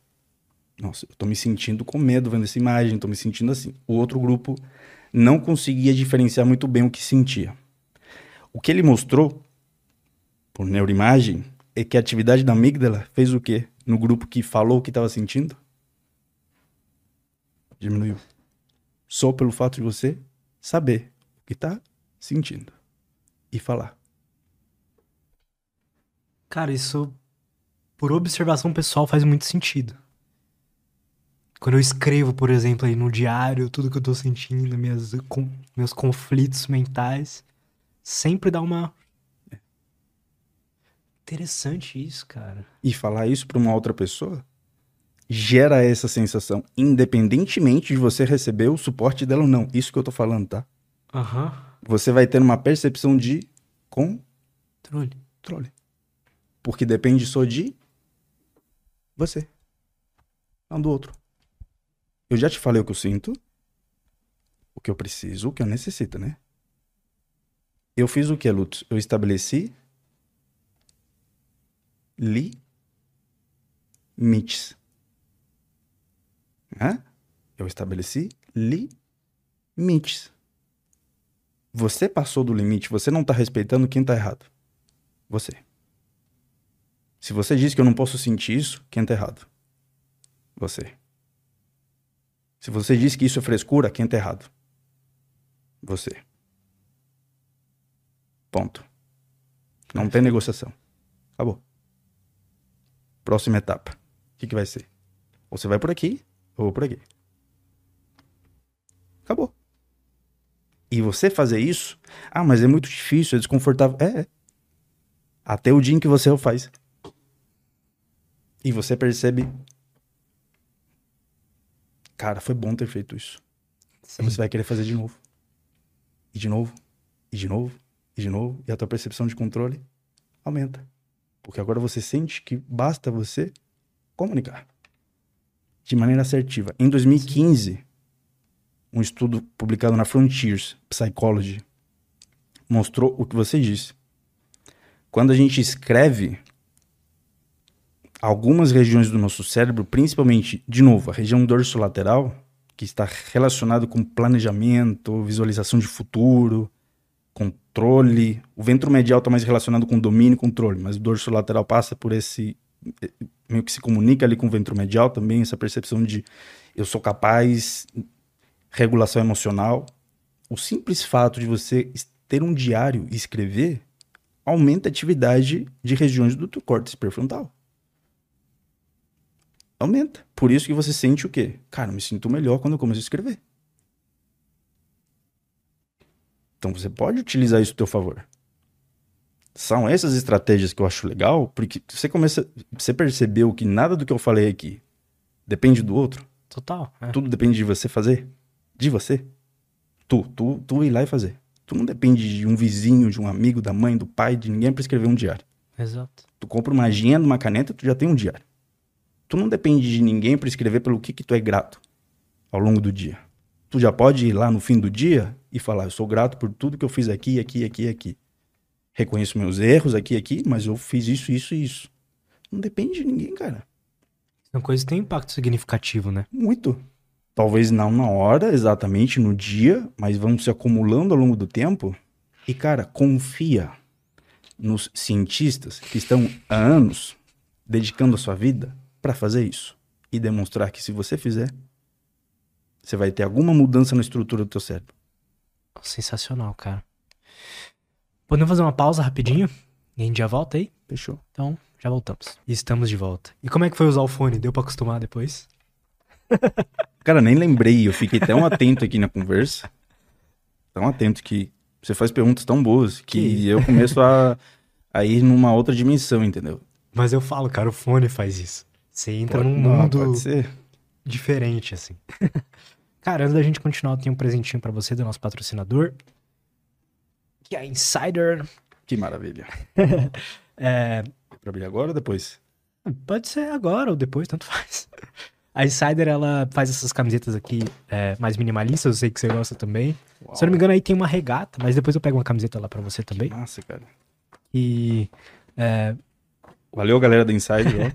tem aí todo um kitzinho, tem um starter kit aí, que é o que eu sempre recomendo pra galera pegar. Uma camiseta, uma cueca, uma meia. Massa. Para o pessoal experimentar, ver como é que é, né? Porque eles devem ver em vários podcasts, todo mundo falando bem. Será que isso é propaganda enganosa? Será que que é, né? E não, pessoal, realmente é muito boa, assim. Antes mesmo deles patrocinarem aqui, eu já fazia propaganda de graça para meus amigos que melhor roupa que eu já usei na vida, assim, para treinar, pro dia a dia, é sensacional. Até fui viajar agora, passei o final do ano lá em Floripa, passou eu, o Fernando, a galera toda. E eu jogo as roupas lá na malha e tudo mais, você tira e bota ali no corpo, dá 5, 10 minutinhos, ela já desamassa sozinha ali no corpo. É, não sei como eles fazem isso, só sei que funciona. e e para quem quiser experimentar, primeiro link da descrição. É, vocês podem usar o cupom LUTS12 para 12% de desconto em todo o site. Ah, Lutz, eu não sei o que comprar, não sei o que, que eu pego. Vai no Starter Kit, que é a camiseta, a cueca e a meia. Tem o Starter Kit feminino também, vocês podem olhar lá. E. Ah, não, mas eu não tenho dinheiro pro Starter Kit. Então vai na camiseta, vai na Tech T-shirt, que não tem erro. É, é, você não precisa passar ela, ela não fica odor, tá bom? É ótimo pro dia a dia, para treinar, para tudo. E tem, não tem só preta, apesar de eu só usar a preta. Não tem só preta, tem todas as cores, então Vão lá, tá bom? Primeiro link da descrição, cupom LUTS12. E se eu não me engano, só de clicar no link já aplica o cupom sozinho. É só encher o seu carrinho e ser feliz. Cara, a gente, você me disse que queria comentar sobre algo e eu vi na sua masterclass e acho que faz muito sentido, que é aqueles experimentos do querer e gostar. O que, que é isso? Quem foi o cara que pesquisou isso? Qual que é a importância disso? Cara, esse daí não sei se eu tô enviesado, né? Porque faz parte da minha da minha atuação profissional, técnica e como eu vejo o mundo também, porque mudou muito a forma como eu vejo o mundo. Esses experimentos do Ken Barrett. É professor na Universidade de Michigan, tanto na na área de psicologia e neurociências e ele começou a fazer uma série de experimentos que foram muito interessantes no sentido de até certo ponto a gente meio que atribuía de maneira por senso comum, cara, é óbvio que o que eu gosto é o que eu quero, o que eu quero é o que eu gosto e faz sentido isso, né? Sim. Sempre que eu quero algo é porque eu gosto disso e vice-versa. Só que a gente sabe que isso não é bem assim, né? E por mais que a gente insiste em falar que o ser humano ele é racional, as evidências mostram totalmente o contrário disso. Que o ser humano em si ele não é racional, ele é um conjunto de processos que se sobrepõem em alguma medida. Né? O Ken Barrett basicamente fez o que, Lutz? Ele pegou um grupo de roedores, e aí vou fazer um parênteses. Tem a galera que tem uma, as objeções típicas, né? Tá, mas é roedor, então isso daqui não, não funciona em seres humanos, né? Isso aqui. Bom, primeiro ponto, você sabe por que, que a gente faz? A gente não, porque eu não faço. Eu sou um consumidor científico, mas por que, que o Ken e toda a galera que trabalha uh, em laboratório utiliza roedores para fazer estudos? Por quê? É, eu imagino que é, sei lá, são mamíferos. É, talvez a gente tenha. Na evolução a gente tenha passado por isso, né? Pelo nosso lado roedor, acho que sim, né? O cérebro, o funcionamento do cérebro é bem parecido em algumas regiões, bem similar. Segundo, quando você estuda em roedores, você tem uma possibilidade que é distinta em seres humanos. Roedores vivem muito pouco tempo, cara. Hum. Dois, três anos no máximo. Então você consegue acompanhar todo o processo de envelhecimento. Roedores têm doenças neurológicas, metabólicas muito parecidas com seres humanos. Você consegue estudar Alzheimer em roedores. Pô, que foda, cara. Você consegue estudar doenças cardiometabólicas em roedores. Né? E, para bem ou para mal, hoje a gente não consegue fazer isso em seres humanos. Existe uma limitação ética aí. Por isso que a maioria dos estudos são feitos em roedores. É mais fácil você ter alguns tipos de desenhos de estudos que a gente não consegue fazer em seres humanos. E o Ken Barrett, ele fez um estudo em roedores que se viu depois e se mostrou muito é, assertivo, principalmente quando a gente estuda vícios em substâncias, em drogas. O que, que ele fez? Então ele pegou um grupo de roedores e ele colocou lá uma solução de água com açúcar. Então vamos pegar o primeiro grupo. Ele percebeu que os roedores, eles bebiam uma quantidade razoável de água com açúcar. E é curioso porque ele mostra nas imagens como as expressões de lamber a boca e essas expressões de que estão gostando é muito parecida com bebê humano e chimpanzé. Hum. Muito parecida. Quando tem aversão, não gosta, é muito parecida também. A carinha. A carinha que ele faz. E ele mostra lá nos estudos, nos papers dele. Legal. Ele viu, cara, beleza, essa, os roedores estão gostando de ingerir água com açúcar.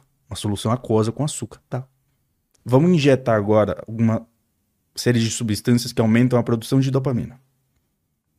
Lembrando para a galera de casa que já deve ter uma noção, dopamina não está relacionado só com prazer, é mais com expectativa, né? Querer vontade, motivação, né? antecipar algo no futuro, certo? Ele injetou nos roedores. Ele viu que quando colocou a solução aquosa com açúcar, eles beberam muito mais. Muito mais. Só que teve algo interessante. Adivinha? Ah. Eles não tiveram expressões de que gostaram. Não lamberam a, a boquinha deles. Eles não estavam curtindo. Mas com água com açúcar ainda. Água com açúcar. Injetando substância que uhum. aumentavam a produção acima do basal do que seria o normal de dopamina. Eles beberam muito mais. Foram buscar muito mais. Mas não gostaram tanto. Hum. Aí depois ele fez um terceiro experimento. Tá, peraí. Vamos fazer o seguinte agora. Vamos injetar uma série de substâncias que aumentam a produção de endocannabinoides, serotonina, endorfina, encefalinas, tá. O que, que ele viu? Os roedores beberam um pouquinho menos, bem menos, do que quando injetaram substâncias que aumentou a dopamina. Eles tinham um querer menor, mas eles gostaram três vezes mais do que da primeira vez. Lamberam muito mais do que da primeira vez. A experiência do gostar não esteve relacionada ao quanto eles queriam. Por isso que você pode gostar de algo e não necessariamente querer fazer isso. Te dou um exemplo. Você pode chegar à noite em casa, sete horas. Você não, você tá aqui em casa, aqui no trabalho, aqui, tudo certo. Né? Acabou ali sexta-feira. Mas o pessoal chegou em casa, sete, oito horas, não quer ir pro, pra academia. Mas quando vai, Gosto. gosta. Mas não queria. Quando foi, gostou. A gente vê isso onde também? Depressão. O querer, ele é muito baixo numa pessoa com depressão. A vontade de fazer as coisas é muito baixa numa pessoa com depressão. Então ela não quer nem fazer as coisas que ela gosta. Não quer fazer. Mas quando tem ali, ela pode falar que gostou por ter feito. Não quer ver os amigos. Não quer socializar. Mas quando os amigos vão em casa e estão ali com ela, ela pode falar: Cara, eu gostei disso. Agora o oposto é verdadeiro. Você pode querer muito algo e não necessariamente gostar. Que é o que acontece nos vícios por substâncias. Que aqui tem que fazer um cuidado, um paralelo. Eu não estou dizendo que existe um vício em comida. A gente não tem essa classificação definida, embora exista o debate que eu considero que do ponto de vista acadêmico e científico pode até ser algo interessante de tá, vamos discutir isso daqui, se existe um vício no comportamento de buscar comida ou é na substância a comida em si, mas hoje a gente sabe que como a comida é um reforçador primário, é distinto de qualquer outro tipo de substância, né? que do ponto de vista de intensidade e magnitude tem uma ação muito distinta da comida, do teu querer em relação à comida. Então, o desejo numa substância, numa droga, por exemplo, é absurdamente maior. A intensidade ela é muito grande. Bebida alcoólica, cigarro, outro tipo de drogas Uhum. recreativas, aí, etc. Estimulante e tudo mais. O que, que começou a se ver com o tempo? Que as pessoas que passam por uma tolerância hedônica Uhum. elas querem muito, mas elas não gostam do que estão fazendo.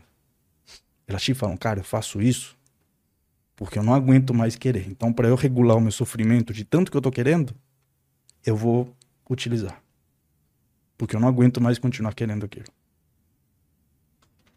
Então é aí que entra o querer, pode gerar muito sofrimento. Você desejar algo que você sabe que não deveria fazer, gera muito sofrimento.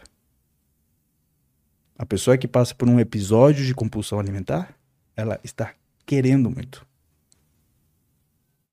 Sabendo que as consequências não são positivas para ela.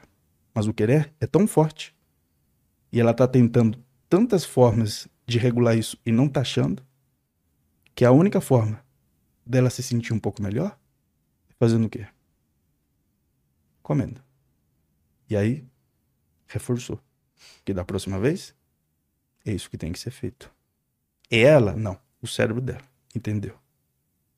Que fazer isso recupera a homeostase dela.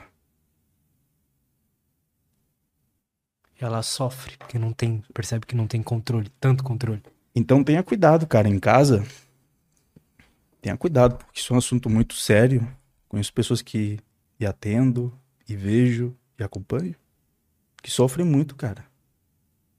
Sofrem, sofrem muito, de verdade, assim, de pessoas se, se colocar numa situação muito frágil e ela não conseguir ter muito otimismo e esperança de que isso possa ser mudado na vida dela.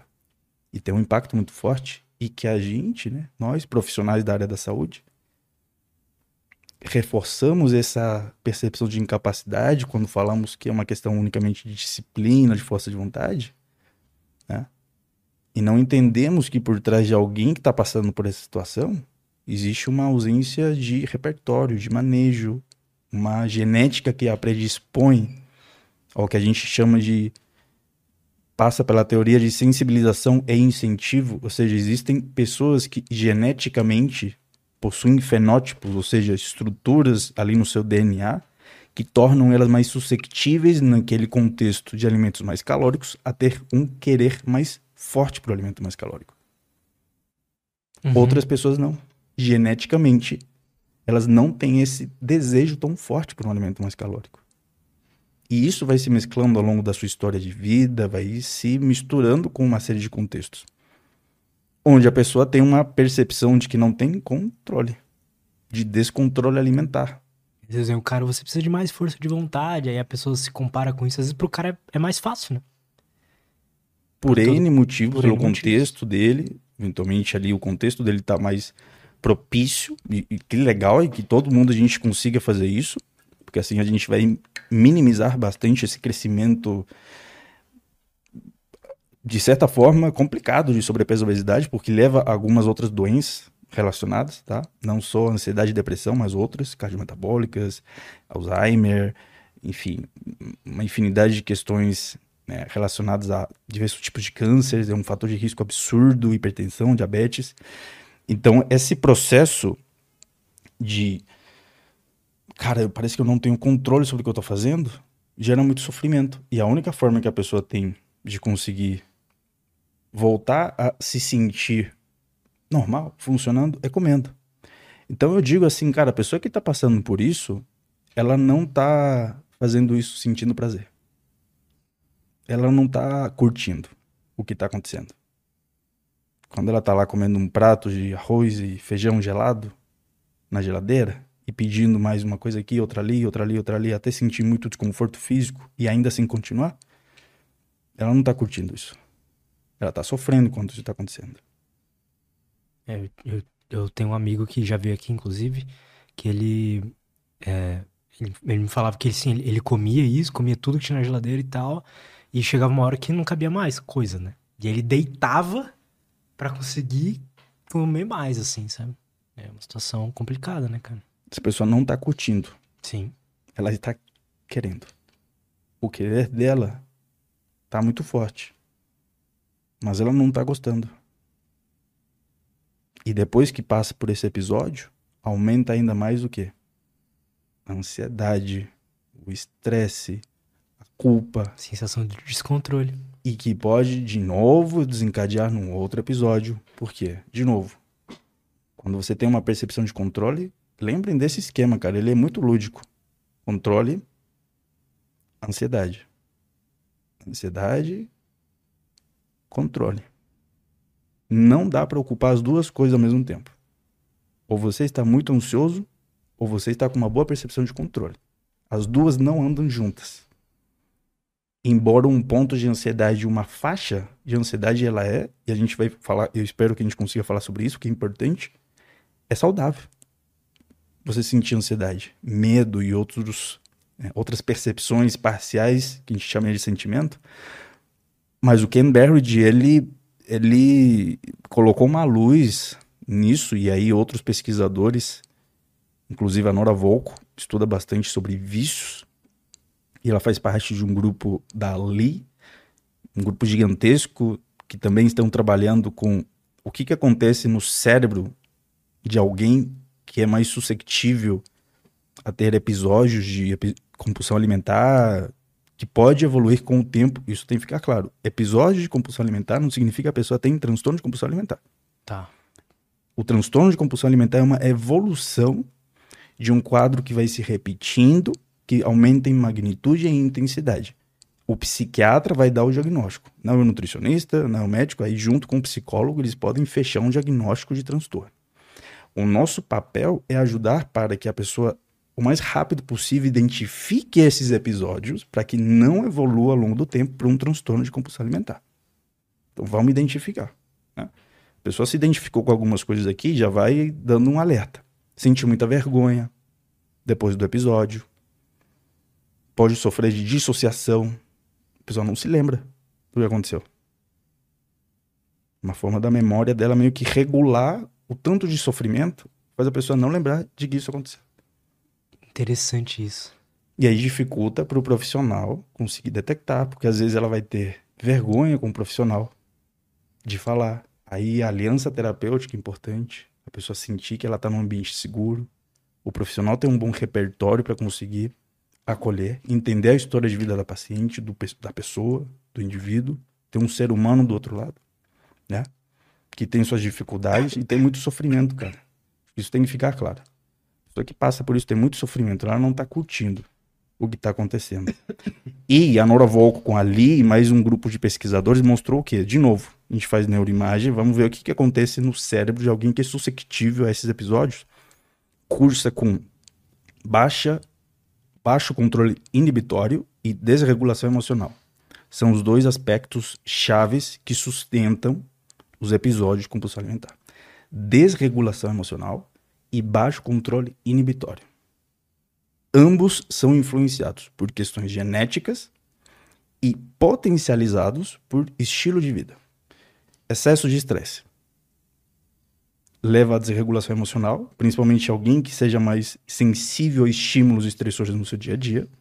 Ela se desregula mais fácil do que outras pessoas. E baixo controle inibitório, associado a uma desregulação emocional, questões genéticas. Algumas pessoas têm déficit de funções executivas. Te dou um exemplo. Pessoas que têm TDAH. A pessoa que tem TDAH, ela tem déficit em algumas regiões que operam as funções executivas, por isso que ela tem dificuldade de sustentar a atenção, né? Vários estímulos no ambiente sequestram a atenção dela. Uhum. Ela tende a ser um pouco mais impulsiva, porque ela tem um baixo controle inibitório. Ela não consegue inibir o comportamento frente a um estímulo. Várias pessoas que não têm TDAH também têm já alguns prejuízos ali por questões genéticas. Aí isso se mescla e se mistura com o estilo de vida. Sono. Privação de sono. Diminui controle inibitório. Aumenta a desregulação emocional. Por quê? Porque quando você dorme bem, você aumenta as barreiras de proteção ao estresse. Quando você dorme mal, é como se você estivesse saindo pro meio da rua sem barreira nenhuma. Você tá saindo pelado, cara. Tá saindo desarmado. Você tá indo pra guerra sem nenhum tipo de munição. Você é muito mais sensível aos estímulos Você é estressantes. mais né? sensível aos estímulos estressantes. Que vão se empilhando ao longo do tempo. Vão se empilhando. Então começa a notar que existe uma ampla gama de fatores que se a gente não individualiza, não entendo para quem que eu tô falando, fica difícil. Então é mais fácil passar aqui coisas genéricas do tipo, cara, cuida do teu sono. Isso não é uma questão de vou negociar se eu posso ou não posso. Não. É uma questão de se eu não fizer isso, eu- você pode ter certeza absoluta, convicção que você está operando muito abaixo da tua capacidade cognitiva de tomada de decisão, atencional, de saúde, de sistema imune. E aquelas pessoas que falam, eu durmo pouco e fico bem. A percepção subjetiva dela. A percepção subjetiva é diferente de uma análise mais objetiva que pode ser feita por uma polissonografia, por uma escala de Pittsburgh, que a gente fala que é utilizada por um médico do sono normalmente, ele vai avaliar realmente se você está assim. O que os estudos mostram é que a maioria das pessoas que verbalizam isso vão fazer neuroimagem. Vamos ver. Tu falou que tu se sente bem. Vamos ver no teu cérebro o que, que rolou. Hum, hum. Olha só, novidade. Teu estado atencional está alterado. Teu controle inibitório aqui, a região que opera controle inibitório diminui a atividade. Olha só a amígdala. A amígdala aumentou a atividade. Detecta perigo, medo, ansiedade. Quem que fez muitos estudos assim? Matt Walker. Do livro Por que Dormimos. Fica uma recomendação aí pra galera. Ele fez bastante estudo mostrando isso, que quando você tem privação do sono crônica e hoje as pessoas dormem bem menos do que deveriam, existe um, um- do ponto de vista epidemiológico, existe um percentual considerável de pessoas dormindo pouco, tá? Por questões óbvias de trabalho, de estresse ao longo do dia, o próprio sobrepeso, obesidade, como a pessoa aumenta muito a circunferência de pescoço, isso pode levar a uma apneia obstrutiva do sono, que já dificulta a qualidade do sono, então inúmeros, inúmeras variáveis afetam o sono. Ele já mostrou por exame de neuroimagem que quando você tem privação do sono crônica, a amígdala aumenta tanto a sua atividade e você diminui a atividade do dorso lateral, que é um dos principais fatores de risco para o que, Lutz? Suicídio. Dormir pouco. Você fica mais pessimista. Você vê o mundo com uma outra lente, de uma outra forma. Sem dúvida, cara. Eu sou assim, cara. Eu também. A minha vida, eu consegui mudar a minha vida a partir do conhecimento, e por isso que para mim é tão recompensador, porque eu entendi, cara, se eu não tiver uma mudança aqui rápido no que no meu estilo de vida, no que eu tô fazendo, cara, eu dormia quatro horas por dia, achando o máximo ser o cara que ficava até duas da manhã trabalhando, estudando e fazendo não sei o que para acordar cedo no dia seguinte. Pô, super legal fazer isso. Afinal de contas, dormir é uma coisa. Pra quê? Perdendo Você tempo. tá perdendo tempo dormindo. Mas o que que você percebeu? Qual foi a, a... Porque não é só o conhecimento, né? Você percebeu algo diferente ali Claro. que fez você querer mudar isso. Cara, eu percebi que eu tinha conseguido muitas coisas na minha vida e eu tava olhando assim pra sacada, sabe, do de onde eu morava, de uma forma meio sedutora assim. Não, per- Assim, eu chego no dia e tenho uma visão mais pessimista das coisas. Você começa a ficar mais intolerante com as pessoas com as pessoas que você ama, com as pessoas que você gosta, que te ajudam de alguma forma. Você começa a não enxergar cores nas coisas. Fala, cara, mas isso aqui não tem tanta graça assim. Isso aqui não é tão legal. Você começa a ter dificuldade de acordar um dia e agradecer porque acordou. Aí você acorda triste e você fica triste por mais um dia que você acordou triste. Cara, mais um dia ruim, cara. E não é um dia ruim. São todos os dias ruins. E quando todos os dias são ruins, e você começa a ter uma percepção de que, cara, não existe mais energia, eu não quero fazer nada. E aí alguém te fala, cara, mas para com isso, isso é besteira. Vá- vamos lá, faz isso. Não, não, você não entendeu. Nada. Você não pode fazer algo quando não tem nada. Entende? Não pode falar pra alguém que tá com depressão? Anima. Bora lá, levanta aí. So... Não, peraí, vou repetir pra você. Nada. Eu não cheguei num caso extremo assim, mas com alguns sintomas que pra mim começaram a ficar muito óbvios porque eu trabalho com isso. As pessoas me falando, cara, você tá com uns olheiras estranhas, você tá com um comportamento estranho, você tá com isso. As pessoas te dão feedback. Você não tá normal cabelo caindo. Cara, eu tinha, um, eu tinha um restaurante, eu dava aula na faculdade, eu atendia, tinha uma clínica. Minha vida era isso aí. E óbvio, eu sempre treinei, sempre pratiquei esporte. Não tenho memória de eu não treinar e praticar esporte desde criança. Comecei a cuidar da minha alimentação, dieta e daí que eu fui para nutrição com 17 anos. E eu comecei a perceber que eu não estava nem motivado mais para ir treinar. Eu estava indo porque esse comportamento ele, ele é tão parte de mim que eu não me lembro como eu sou sem isso que eu me forçava a ir. Mas até para mim que é algo rígido, eu estava ficando entre dias que eu ia e dias que eu não ia. Dias que eu ia, dias que eu não ia. Agora imagina isso para alguém que está tentando aprender, tentando agora com seus 20 e poucos, 30 e poucos anos, começar a fazer isso mas ela dorme mal, tem isso, o dia estressante, o querer dela, lembra? O querer, os estímulos que aumentam o querer são fracos. Quem que aumenta o querer fazer a dieta? Querer ir praticar exercício físico? Um sono de qualidade. Porque você se mantém motivado, o manejo do estresse. Então, eu comecei a perceber isso, cara, isso aqui não tá normal. E aí, quando você estuda e tem repertório informacional, pelo menos, vamos tentar fazer esse ajuste aqui, vamos ver o que, que acontece. É aí que vem a possibilidade de você mudar o comportamento. Quando você presta atenção às consequências do que vocês estão fazendo. Não tem como mudar o significado do que você faz, porque você projeta um significado para o que você faz. O teu cérebro entende valor a partir do que você efetivamente fez e reparou, notou, percebeu que teve de importante de valioso.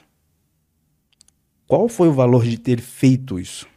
Se eu não percebo o valor do que eu faço, se eu não coloco a atenção ao que eu estou fazendo, a informação sensorial ela se perde. É mais difícil mudar um comportamento, porque existem, existem inúmeros benefícios que as pessoas não percebem que estão acontecendo quando elas fizeram algum ajuste, alguma mudança. Porque elas estão olhando, a sua atenção está tanto para o resultado que não estão vendo as mudanças que estão acontecendo no meio do processo. Ou eu não atribuo um valor a isso porque eu não sei quais são as consequências positivas dessas mudanças em outras áreas da vida. Uhum. Então, para mim, começou a ficar claro, cara. Eu tinha uma visão de mundo que estava ficando pessimista e do nada estava ficando otimista. Quando, cara, é isso. Do nada eu começo a melhorar meus skills de comunicação. Do nada eu começo a sentir que meu trabalho flui até melhor, minha criatividade é melhor, eu fico mais motivado para fazer coisas que normalmente eu ficava procrastinando. Eu, ah, peraí. Tem algo aí, né? Então vamos criar um contexto onde hoje te dou meu exemplo, cara, para mim é inegociável. inegociável assim, você pode negociar qualquer coisa. O meu sono Cara, eu sei no dia seguinte que se eu não dormir bem, vai ter alguma coisa complicada ali acontecendo. Fato. Algumas pessoas vão ser mais resistentes a esses efeitos. Mas no médio e longo prazo, os efeitos negativos disso vão se acumulando e hoje a privação de sono é um dos principais fatores de risco para Alzheimer. Déficit de memória, vários outros problemas neurológicos acidente de trânsito, tomadas de decisões ruins, se você é um empresário. O Michael Porter, que é uma referência em negócios, ele já fez alguns estudos em Harvard mostrando isso, que a maioria dos bons empresários, eles têm 7, 8 horas de sono, momento com a família, momento para ficar sozinhos, algo próximo de 20 a 30% do dia para ficar sozinho. Não, não é com. Não. Sozinho. E outro momento para conseguir gerenciar, tomada de decisão, a equipe e tal, tal, tal. Legal isso. Gestão de tempo. Na nossa cultura, você tem que fazer tudo, né? E você começa a ficar perdido, porque você acaba não fazendo nada direito. Prejudica o sono, aumenta o estresse, tudo. Então a tua vida ela começa a ficar um pouco desordenada. Ela fica muito uh, direcionada por estímulos que estão acontecendo no ambiente de maneira aleatória, sobre os quais você não tem controle e que tem, interferem onde? No teu querer das coisas. Aí um dia você quer uma coisa, no outro dia você quer outra, no outro outra, tal, tal, tal. É, para mim é, é, isso que eu senti quando eu mudei os, quando eu ajustei o sono. Porque eu fui uma pessoa que cresceu sempre, acho todo mundo, não sabendo da importância do sono. Pelo contrário, eu achava legal ficar de madrugada, legal dormir pouco e coisa assim, tipo, dormir três horas, quatro horas por dia era, o, era a minha meta, assim, eu queria dormir quatro horas por dia só. E aí, quando eu ajustei, e aí eu ficava, eu me sentia meio empacado, assim, nas minhas, nos meus objetivos, sabe, no sentido de o meu humor, a minha motivação para as coisas variava muito. Então tinha dias ali que eu tava super afim de fazer, só que na maioria dos dias eu não tava. E eu achava que tinha alguma coisa. Eu sabia que tinha alguma coisa de errado ali. Eu não sabia muito bem o que. É, exato. E aí, lá no início do podcast, veio uns malucos aí, tipo Wesley, uns caras assim, falaram assim, caras, o sono, sono, sono. Aí eu falei, ah, não é possível. Aí eu comecei a testar, comecei a fazer e realmente mudou minha vida, assim. O sono é, para mim, é o hábito mais importante. Comportamento mais importante. Cara, a gente tá falando aqui que é um dos principais fatores de risco para suicídio, cara. É verdade. Para depressão. Eu não tô falando aqui já, é, é um fator de risco para você comer um chocolate a mais. Não, não, não. Eu tô falando que é um fator de risco para suicídio. Em 2017, a Catherine Demos, ela publicou na Sleep esse estudo. Ela pegou dois grupos. Um grupo com privação do sono durante quatro semanas, se eu não me engano. E um outro grupo dormiu o tempo que precisava, normal, certinho. E para ambos os grupos ela mostrou, colocou na frente imagens e um prato com doce, chocolate neuroimagem, de novo. A região do sistema de recompensa, que é o núcleo accumbens, ali no putamen, ela se ativou muito mais em pessoas que estavam com privação de sono do que pessoas que estavam com o seu sono regulado. Ou seja, o teu querer, o teu desejo para o alimento mais calórico foi mais forte pelo fato de você ter dormido pouco. E ela mostrou isso no curto prazo, de maneira aguda. Você não precisou ficar de maneira crônica com déficit no sono. Total. Agudo. Na hora, em menos de quatro semanas começou a ter esse efeito. É, é só o pessoal fazer o teste aí, ó. A gente mesmo percebe isso. Quando a gente, por algum motivo, a gente dormiu mal, no outro dia, é, é claro, assim, você vai ficar mais impulsivo. Eu, eu percebo isso, pelo menos. Ou um padrão comportamental repetitivo, que a gente chamaria de mais compulsivo, de imagens intrusivas de algo que, cara, mas eu não queria estar pensando nisso. Total, e tá vindo. Total, e tá cara. vindo, e tá vindo, e tá vindo, e tá vindo. Verdade, é isso mesmo. Esse padrão justifica muitas vezes um episódio de compulsão alimentar. Quando a pessoa aprende a se regular assim. Se você vai lá em século XIX, mais ou menos, o Thoreau, já leu? Henry David Thoreau. Ele fez um experimento social, chama o livro Walden, no Lago Walden. Ativista lá nos Estados Unidos na época, entusiasta da filosofia. E ele saiu da, da cidade e falou: Cara, eu vou pro, pro bosque aqui, vou construir a minha casa e vou morar aqui na floresta durante dois anos. E vamos ver o que acontece. E ele deixou uma frase que para mim é marcante e revela um pouco disso aqui. Faço de mim um homem rico, porque faço de mim um homem com poucas vontades.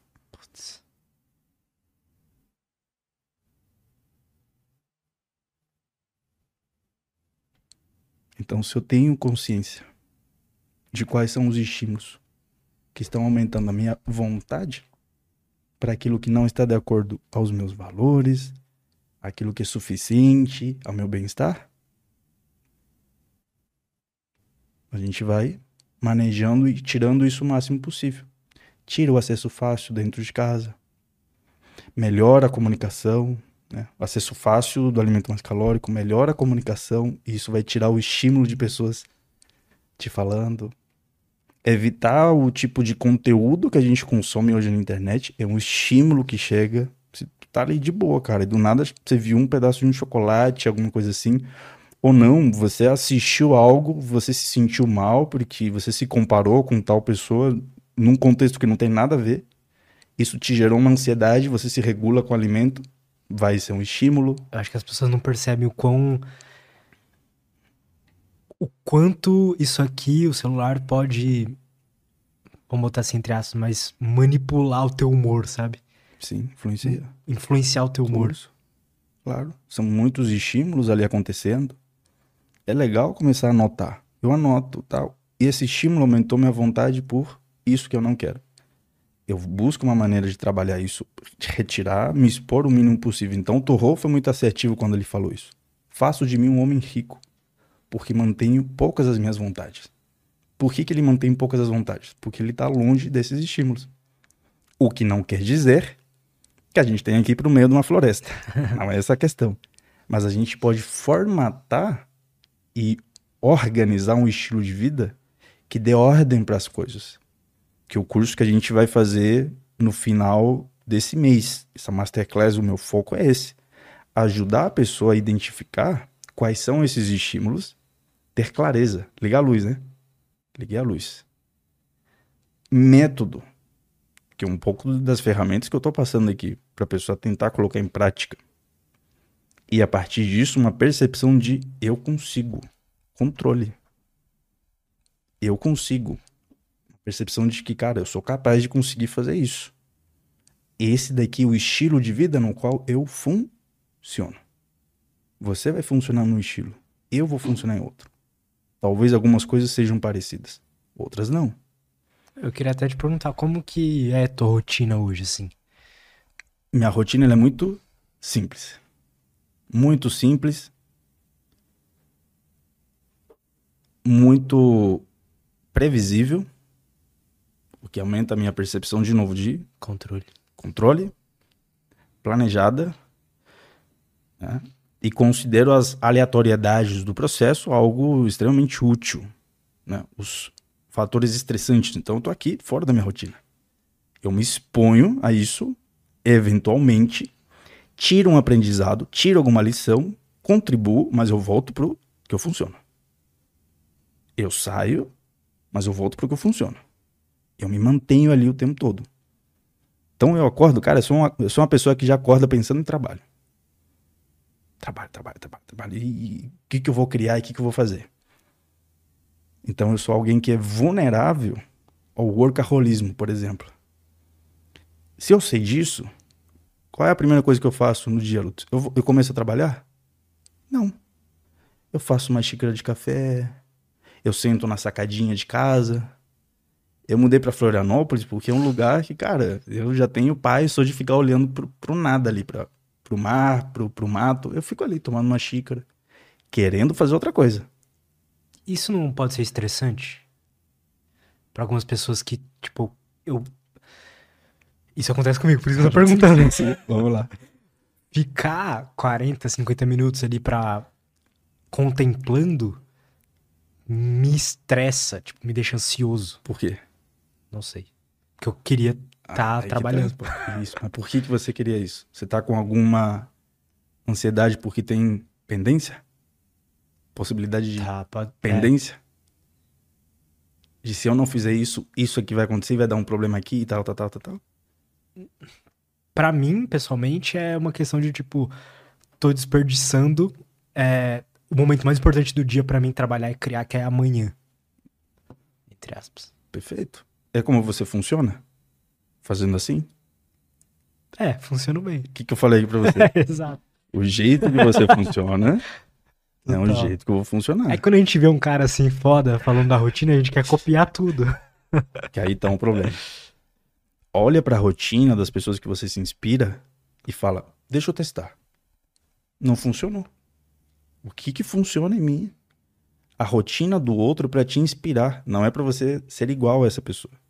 É pra gerar um mundo de possibilidades. Por isso que ela é dopaminérgica esse processo. Você fica vendo o que o outro tá fazendo, É. te motiva. Ah, é um mundo de possibilidades que eu não conhecia. Eu testo, eu vejo no meu estilo de vida. Pode ser que mudando alguma perspectiva e mexendo em alguma pecinha do quebra-cabeça, você ter essa rotina logo de manhã cedo de 30, 40 minutos de contemplação, em- com uma mudança de contexto, faça isso funcionar para você. Sem dúvida. Isso é interessante que você falou. Porque depende do contexto que você tá inserido. Depende do contexto. Total. O que vai funcionar depende do contexto. Depende do contexto. Hoje o tipo de trabalho que eu faço, a quantidade, talvez dependa de um certo tipo de comportamento, mas pode ser que em um certo momento esse comportamento precise ser diferente, possa ser diferente. O, o importante é você saber como você está funcionando e repara numa coisa. Se um dia você começar 30, 40 minutos, eu vou abrir um parênteses aqui e isso vai explodir a tua cabeça, cara. E vai explodir a cabeça de todo mundo. isso que vai. Eu acabei de fazer o raciocínio agora, aqui, ao vivo. O que, que eu te disse quando eu acordo que eu tenho vontade de fazer? Trabalhar. Trabalhar.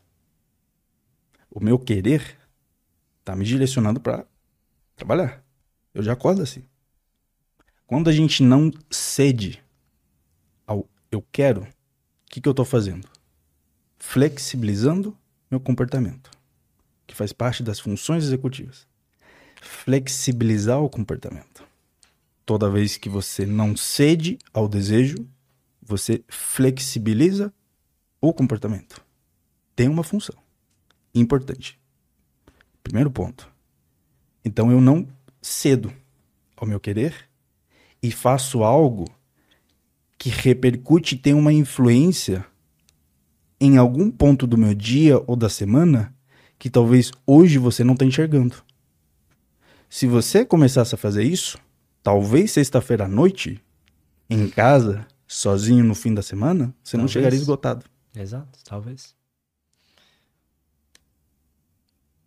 A gente precisa dar um espaço também para as coisas acontecerem, né? A gente precisa testar por um tempo. Ó, combinou. É isso aí, cara. A, a consequência, ela tá tão distante no tempo que você não consegue enxergar que por ter começado a fazer isso naquele momento, você tá chegando sexta-feira menos o quê? Sobrecarregado. Menos estressado, menos esgotado. Porque você criou pequenos intervalos que ajudou a você restaurar a tua energia, tua capacidade de tomada de decisão, você não se sente tão ah, Do ponto de vista de atividade neural, a gente diz que os neurônios eles não se comunicam em português, nem em francês, nem em inglês, né? Eles se comunicam por ritmos, ondas elétricas e neurotransmissores. Essa é a linguagem dos neurônios?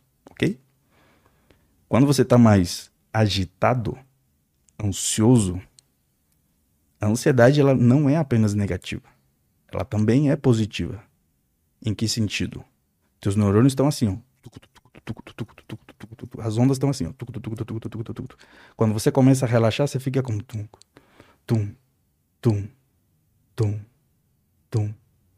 As ondas alfa são as que a gente considera que são mais importantes para você sustentar a atenção em algo. Concentração, tomada de decisão assertiva. Você entra em flow, você está com ondas alfa. A meditação ajuda a chegar nesse ponto de ondas alfas. Que é essa onda mais relaxada. Mais não. concentrada, ela não tá tão relaxada igual a ondas teta, ela, ela tá num ritmo onde você tá colocando atenção em algo. E você tá sentindo a experiência sensorial daquilo. Todos os elementos fazem Perfeito. sentido para você. Quando a gente entra num estado mais ansioso, você não consegue sustentar a atenção. Por isso que você faz uma coisa, aí você levanta, você já faz outra, aí você se mexe, vai aqui, vai ali, vai ali. Isso depende de quem é Lutz. Estímulos. Coloca você no meio de um aeroporto. É. Como é que você vai ficar? Atento, alerta, você, ansioso. Você fica olhando para todo lugar. Você ficou no celular, você tá aqui, você não é, tá aqui. Tá, tá, tá, tá. Aí vai pro meio da natureza, que você me falou aqui. Como é que você fica? Por quê? Menos estímulos. Estímulos diferentes também. É. E aí, você chega à noite, sexta-feira em casa, assim, Você vai acumulando isso ao longo de um dia de trabalho associado a outras questões. A função de levar comida pra boca tá sendo o quê? Tem muita noradrenalina sendo liberada aqui no tronco encefálico. É você se mexer. Só que aí tem comida, né? Você tá é, mastigando. É isso, é isso. Croque, croque, croque, croque, croque. Você tá se mexendo. Se você vai lá e sobe dessa escada, pratica um exercício e vê que a tua noradrenalina foi gasta, acabou a função da comida naquele momento. Porque você gastou aquela noradrenalina. Só que o mais interessante, você pode chegar no fim do dia sem essa noradrenalina, sem esse excesso. Porque você colocou postos de reabastecimento, de restaurar a tua atenção ao longo do dia. O que, que eu faço, cara? Dá 3h30, 4 horas da tarde, se eu venho numa pegada trabalhando e muito focado no flow, nesse intervalo eu já começo a sentir, começo a ficar agitado. Meu pensamento começa a ficar bagunçado, desordenado. Eu quero fazer um monte de coisa, vou aqui, vou ali. Crono... beleza, cronometrei aqui. Eu vou descer, vou para uma pracinha, vou para o parque, vou ficar olhando árvore. Tem um jardim botânico ali perto de casa, eu fico ali, eu fico olhando. É uma tarefa do dia. É uma contemplação espiritual, porque eu estou tentando conectar com a transcendência? Não. Respeito totalmente. Quem faça isso tem a sua função. A questão não é essa. A questão é que eu sei que por me expor a esse ambiente, o meu ritmo de comunicação no meu cérebro vai mudar. Pode gerar até mais insights depois, né? Aumenta a minha atenção, aumenta então a minha criatividade restaura o meu processo. Então, quando eu digo para alguém, cara, se você passa três, quatro horas estudando e trabalhando, sem intervalo, isso é estresse. É. Estresse não é só o trânsito de São Paulo. Estresse tudo que te tira da tua homeostase. E se você não retorna a tempo, o processo ele gera muito esgotamento no fim do dia. É, isso é um assunto que eu go tô gostando muito de estudar e eu gosto de tentar entender, que é o processo criativo. E tem algumas coisas que eu sei que, que eu tenho que ensinar para meus mentorados lá que, cara, você precisa ter uma certa criatividade, você precisa ter boas ideias ali para fazer bons vídeos, né?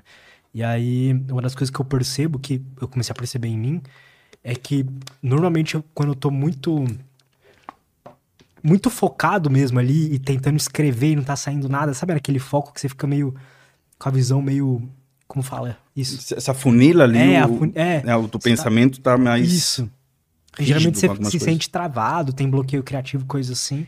Para mim funciona muito, tipo, tomar um banho, lavar banho, a louça. Isso. Qualquer coisa que não, você não esteja ali naquele, naquele momento. Aí, aí eu uso muito isso para pensar em temas de vídeo, né? Às vezes eu quero trazer alguma coisa, não consigo pensar em nada, pensar em nada. qualquer.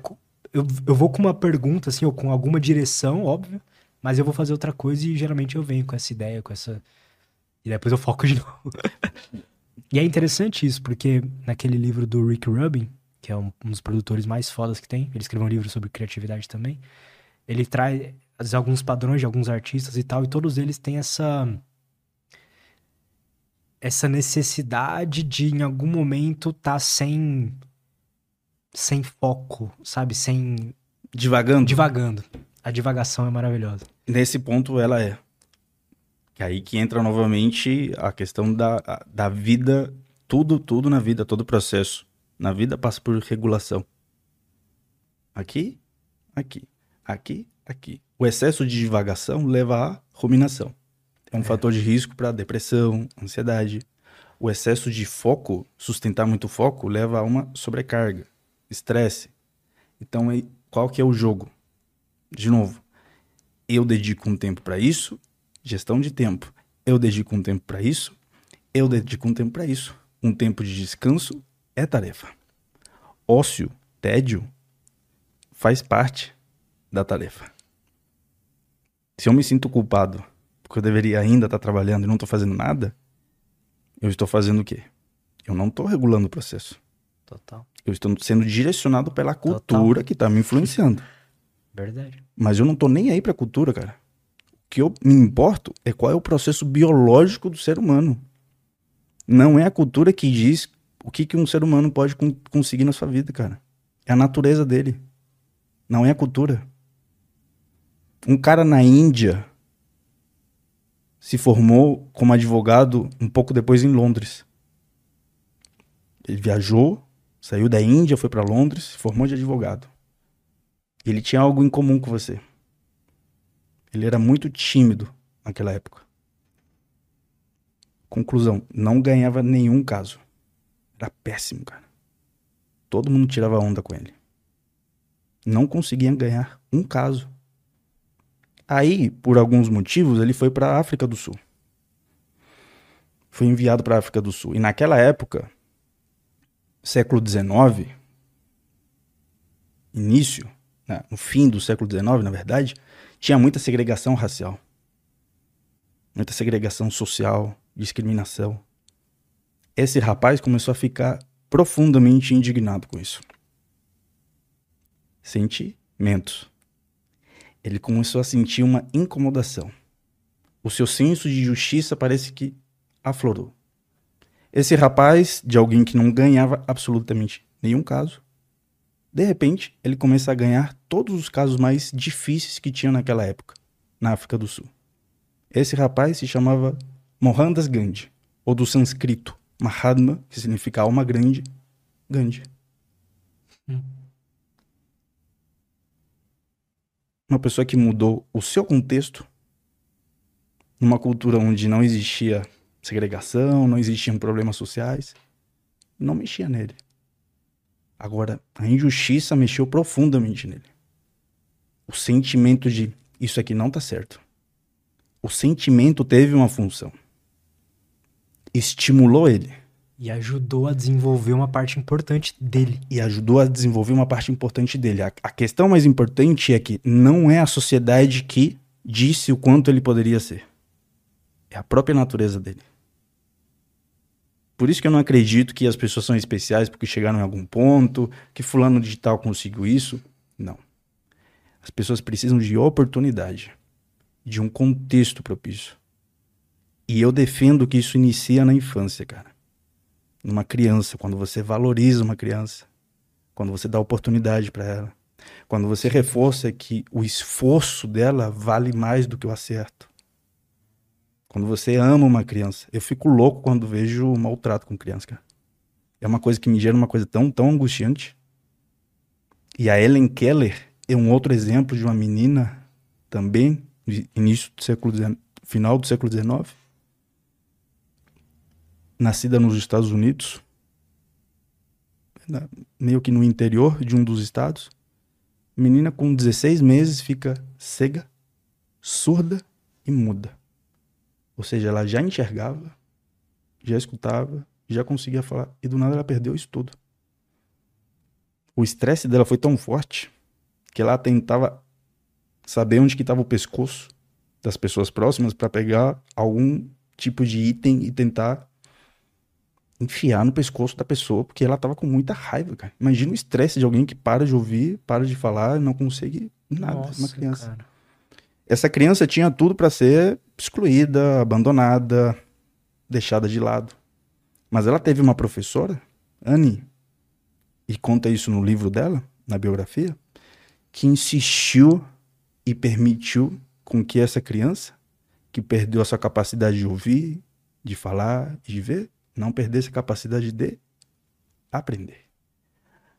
A Ellen Keller se tornou a primeira deficiente a ter um bacharelado com uma estátua praticamente ali próximo de Harvard. Ela mudou o jeito como o mundo enxerga enxergava os deficientes físicos. Que foda. Ativista, escreveu livro. Como que é o nome dela? Kellen, Ellen Keller. Ellen Keller.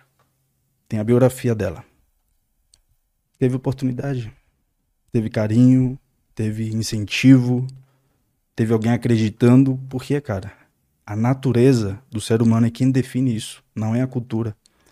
Então, quando a gente olha para a cultura e vê os valores que a cultura tem, a nossa cultura tem, e a gente meio que hum, tem um sentimento de eu não tô me sentindo bem, ou tô me sentindo não consigo nem colocar em palavras, muitas vezes é porque essa cultura tem valores distintos dos teus valores. E se você não tem claro os teus valores, os limites dos teus valores, você pode acreditar que o que você está sentindo é uma besteira, você está ficando ansioso, e aí você vai e faz o quê? Você fica estressado e come algo para não sentir justamente aquilo que está te dizendo que algo precisa mudar você tira do jogo a percepção de uma expressão que é a mais importante de quebra de homeostase, do ponto de vista evolutivo. Quem fala muito disso é o Antônio Damasio, Uhum. neurocientista, talvez seja hoje um dos mais conhecidos. Como os sentimentos foram importantes como marcadores de tem algo que não tá legal aqui. Tem algo que precisa ser mudado. A gente pode aprofundar um pouco nisso. Pô, claro. E. Só que antes posso ir no banheiro. Me- cara, me tira daqui, me manda embora, senão a gente vai ficar aqui até 11 horas da noite. Não, vamos falar mais um pouquinho disso aí, que eu acho que é legal. Fechou. Dos negócios de valores lá no cérebro e coisas assim. Ah, acho que é bacana. Isso. Virtude. Virtude. Estamos de volta. Cara, desculpa, eu te interrompi. Isso. Minha bexiga pediu. Um bom motivo. Melhor que fazer aqui. É, Eu te interrompi enquanto você queria falar sobre sentimentos e como eles sinalizam coisas pra gente. É, os sentimentos, eles. Novamente, né? A gente entra na questão cultural, de como a gente aprende a lidar com os sentimentos. Ou melhor, como a gente aprende a não lidar com os sentimentos. Do que, que eles são, do que, que eles não são. Então fica algo meio confuso, né? O bom da vida é se sentir bem. Você só pode se sentir feliz. Músicas que reforçam isso. Cara, você não pode fazer algo que te faça se sentir mal. Você tem que se sentir bem, tá lá, tá lá, né? E não identificamos também e não entendemos que sentimentos são comportamentos, como qualquer outro tipo de comportamento, como uma emoção, são comportamentos que dependem de estímulos e que têm uma função. Então, os sentimentos têm uma função, as emoções têm uma função, uma resposta que a gente faz ir buscar um chocolate tem uma função, por isso que eu digo, pensem em função. Tudo tem uma função. Quando eu não entendo a função, é ali que o processo não fica claro. Então, se eu estou num processo cultural e evolutivamente, né, os nossos sentimentos eles passaram por processos evolutivos no sentido de que a melhor forma de você identificar que era ruim matar alguém era sentindo algo. Verdade. A única forma de você saber que bater em alguém não era legal era você. e- alguém achava legal e começava a rir, era vendo que outra pessoa se sentiu mal por estar vendo que você tá batendo em alguém. E aí você se sentia mal, porque alguém que você gostava estava se sentindo mal. Então, sentimentos tiveram um processo muito importante de criar o que a gente conhece hoje como cultura. Música, pintura, artes. Processos melancólicos são propícios para você gerar arte. Processo criativo. Você ficar um pouco mais ansioso, ter medo, era importante para você não entrar no meio de uma caverna escura sem estar o que, Lutz? Preparado. Sem levar uma arma, uma tocha ali para você iluminar um pouco o caminho. Então, qual era a função da ansiedade naquele contexto, do medo? Se preparar. Te prepara. E quando você se prepara, o que, que acontece com a ansiedade? Regula, no mínimo. Não tô dizendo que vai desaparecer. Pô, eu tava super nervoso vindo pra cá. sou fã do Lutz. Vou vir aqui, falar com ele aqui um monte de coisa que as pessoas sei lá se, se é um monte de besteira que eu tô falando ou não tô falando, então deixa eu me preparar, né? Então, me preparei aqui igual um maluco, cara.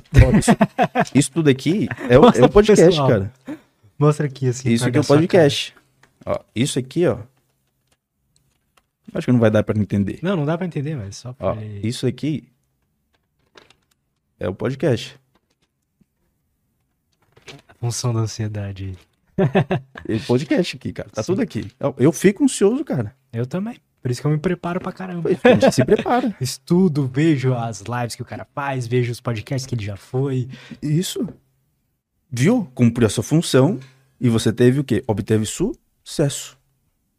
Então, quando eu chego em casa à noite com tédio, estressado, ansioso, ou eu fico triste, e eu vou lá e busco algo para tirar isso, eu tô tirando algo que, do ponto de vista evolutivo, foi o que nos fez sobreviver e prosperar. Bicho, você tá tirando o que vai te fazer prosperar, basicamente. Cara, é, essa visão é muito legal, cara. E faz, é, é isso. A tristeza é importante, ela sinaliza algo ali, né? Que tem algo aqui, cara, errado. De repente, os teus valores enquanto ser humano não estão alinhados com a cultura na qual você tá, com o relacionamento que você tá. Tá num relacionamento que é uma porcaria tá se sentindo, cara, tem algo estranho aqui. Ah, vou lá, eu, eu fico insistindo, né? Porque tem uma cultura que me diz que é viver ou morrer felizes para sempre, né? Você tem que ficar para sempre com aquela pessoa.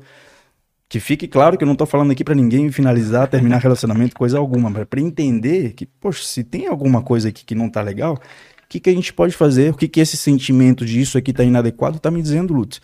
Vamos conversar. Vamos ter uma comunicação. Vamos alinhar valores que é o que acontece com o casal que tem valores alinhados. Eles se sentem bem na companhia Total. um do outro. Porque os valores estão alinhados. Então, um sentimento positivo, do ponto de vista evolutivo, teve como função falar para você: tá dentro da tua homeostase. Isso que está acontecendo tá dentro dos teus parâmetros de sobrevivência. Mantenha isso. Quebrou a homeostase.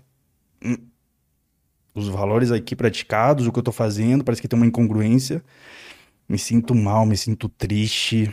Poxa, não tô dando atenção pro, pro meu filho. E eu vejo meu filho e parece que eu começo a chorar. E o choro tá tendo uma função, cara. De falar para você prestar atenção no teu filho. Mas não, cara, eu tenho que trabalhar 24 horas por dia porque eu tenho que dar coisa para ele, porque você vai continuar triste quando você for pensar no teu filho porque não está cumprindo a função. Então, quando você começa a chorar, que é um transbordo emocional, para além de outras funções, tá te dando uma informação. E o que, que a gente aprende, Lutz, enquanto homens? Cara, eu sou chorão pra caramba, cara. Hoje eu consigo falar disso numa boa, porque eu entendo a função. Se eu vejo algo ali, eu me sensibilizo muito forte. Não é porque eu quero, cara. Não é porque eu tô, Sim. ah, eu sou. Não, cara, é uma coisa que vem e eu falo, bicho, eu não sei por que, que tá vindo. Eu começo a chorar e eu não sei por que eu tô chorando.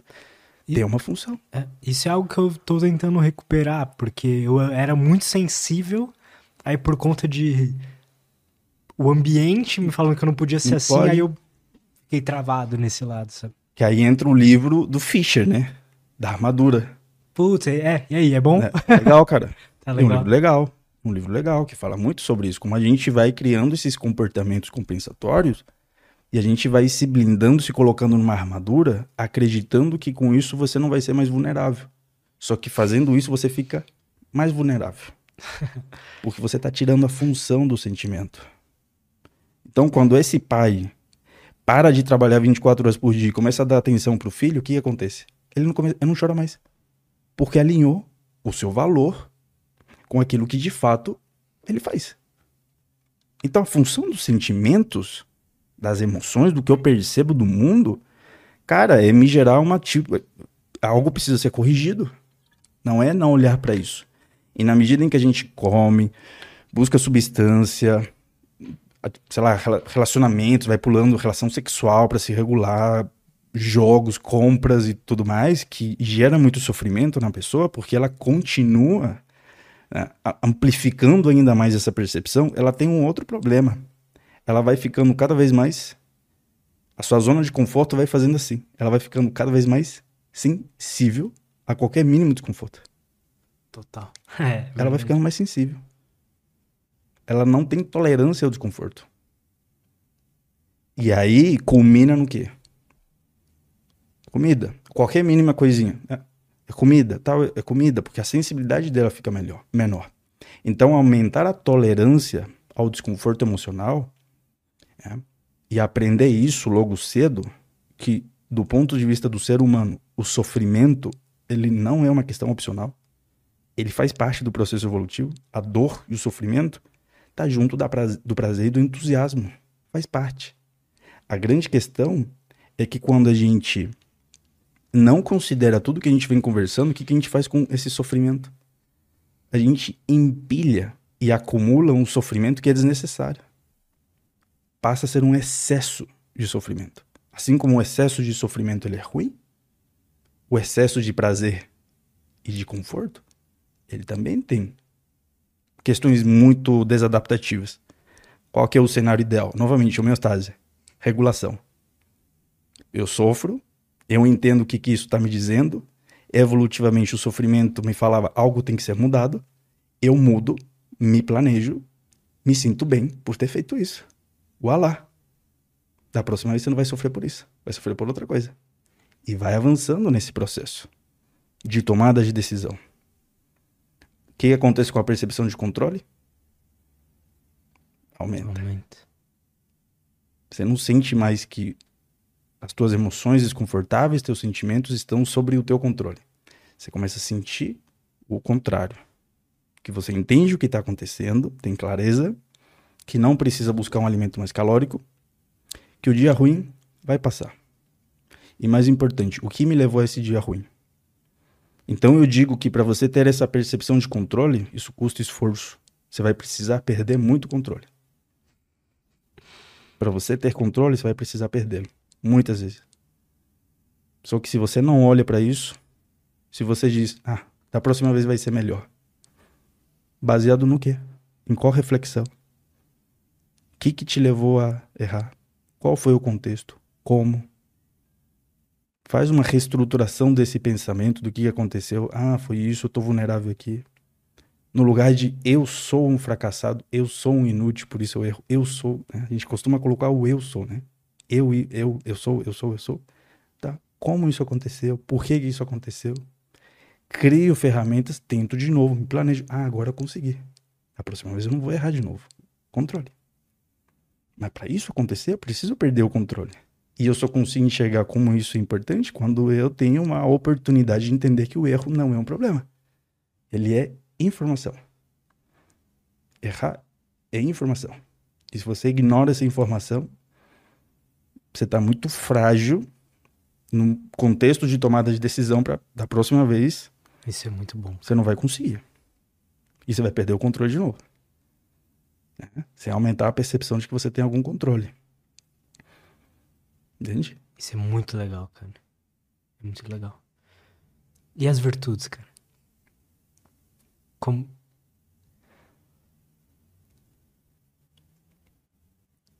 Eu vou vou passar aqui porque esse, essa parte das das virtudes, né, do, do, do que é virtude, o que, que é sabedoria.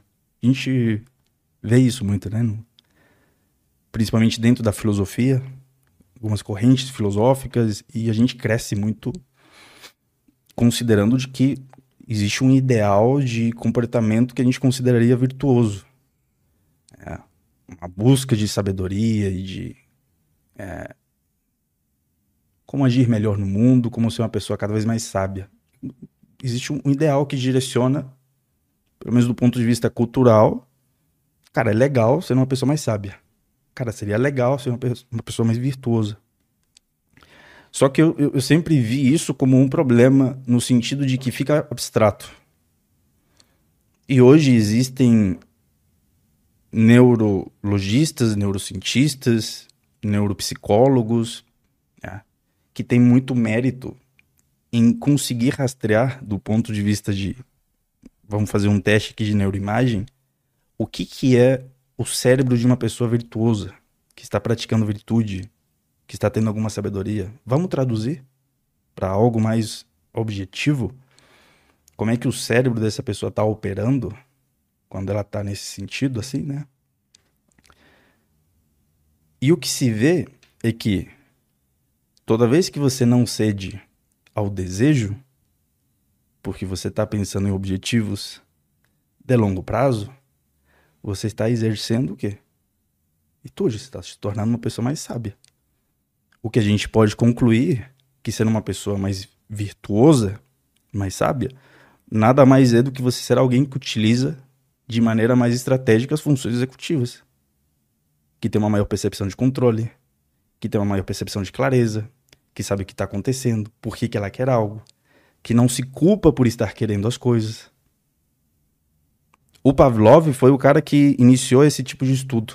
De... No, no, final do século XIX também. Teve muito estudo nessa época. É o cara da saliva lá? é isso, fisiologista russo que pegou lá o, o cachorro, apertou. Na verdade, primeiro mostrou comida, carne, um grupo de alimento e o cachorro começou a salivar. Ele estava estudando como é que funcionava o sistema digestivo, mas ele viu que começava a salivar. Mostrei comida, salivou. Legal. Aí depois, vamos fazer um segundo experimento. Vamos tocar uma campainha sem comida. E o cachorro não saliva. É óbvio, né? Só a campainha, ele não vai salivar. Aí vai, ah, beleza. Então agora vamos tocar a campainha e mostrar a comida junto. O que aconteceu? Salivou. Tá salivando porque tem a comida. Ah, que cachorro esperto. Agora vamos fazer o seguinte: depois de 60 vezes fazendo isso, campainha e comida, vamos tirar a comida e de novo mostrar a campainha. O que, que o cachorro fez? Salivou. Salivou. Por quê? Porque ele aprendeu que quando esse estímulo no ambiente está acontecendo, ele vai antecipar que vai receber uma possível recompensa. Comida. Pareou com o estímulo. Ele teve um aprendizado, Lutz. Ele aprendeu que quando a campainha toca, sempre recebe comida. O estímulo aumentou o querer. Então, se você aprende que com comida, sexta-noite, em casa, sozinho, você se sente melhor, tudo isso é o estímulo para você. A campainha. Tá tocando a campainha. O teu querer aumenta. E quando a gente começa a se culpar por estar querendo algo, é você tendo a pretensão, de alguma forma, por falta de conhecimento, de que você tem algum controle sobre o querer. A gente não tem controle nenhum sobre o que a gente quer. Quem controla o que a gente quer são quem? Os estímulos. Se você se culpa por estar querendo algo e tenta controlar isso, o que, que você está fazendo com o estresse? Aumentando. Aumentando. O que, que você faz com o teu querer? Aumenta também. Aumenta ainda mais.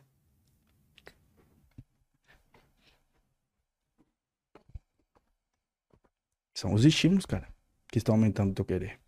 A sabedoria, que a gente fala que é a sabedoria e a virtude, é você olhar para as coisas de maneira mais neutra sem você se identificar com o que você está sentindo. Coloca um monge no meio de um negócio estressante, ele vai ter muita vontade de fazer algo. Mas ele vai reconhecer ele não se identifica, ele faz todo um processo mental e ele tem uma atitude, de repente, de compaixão com você, que tá tentando fazer algo ruim com ele. Total, velho. Pronto, sabedoria. É o que a gente chama de sabedoria.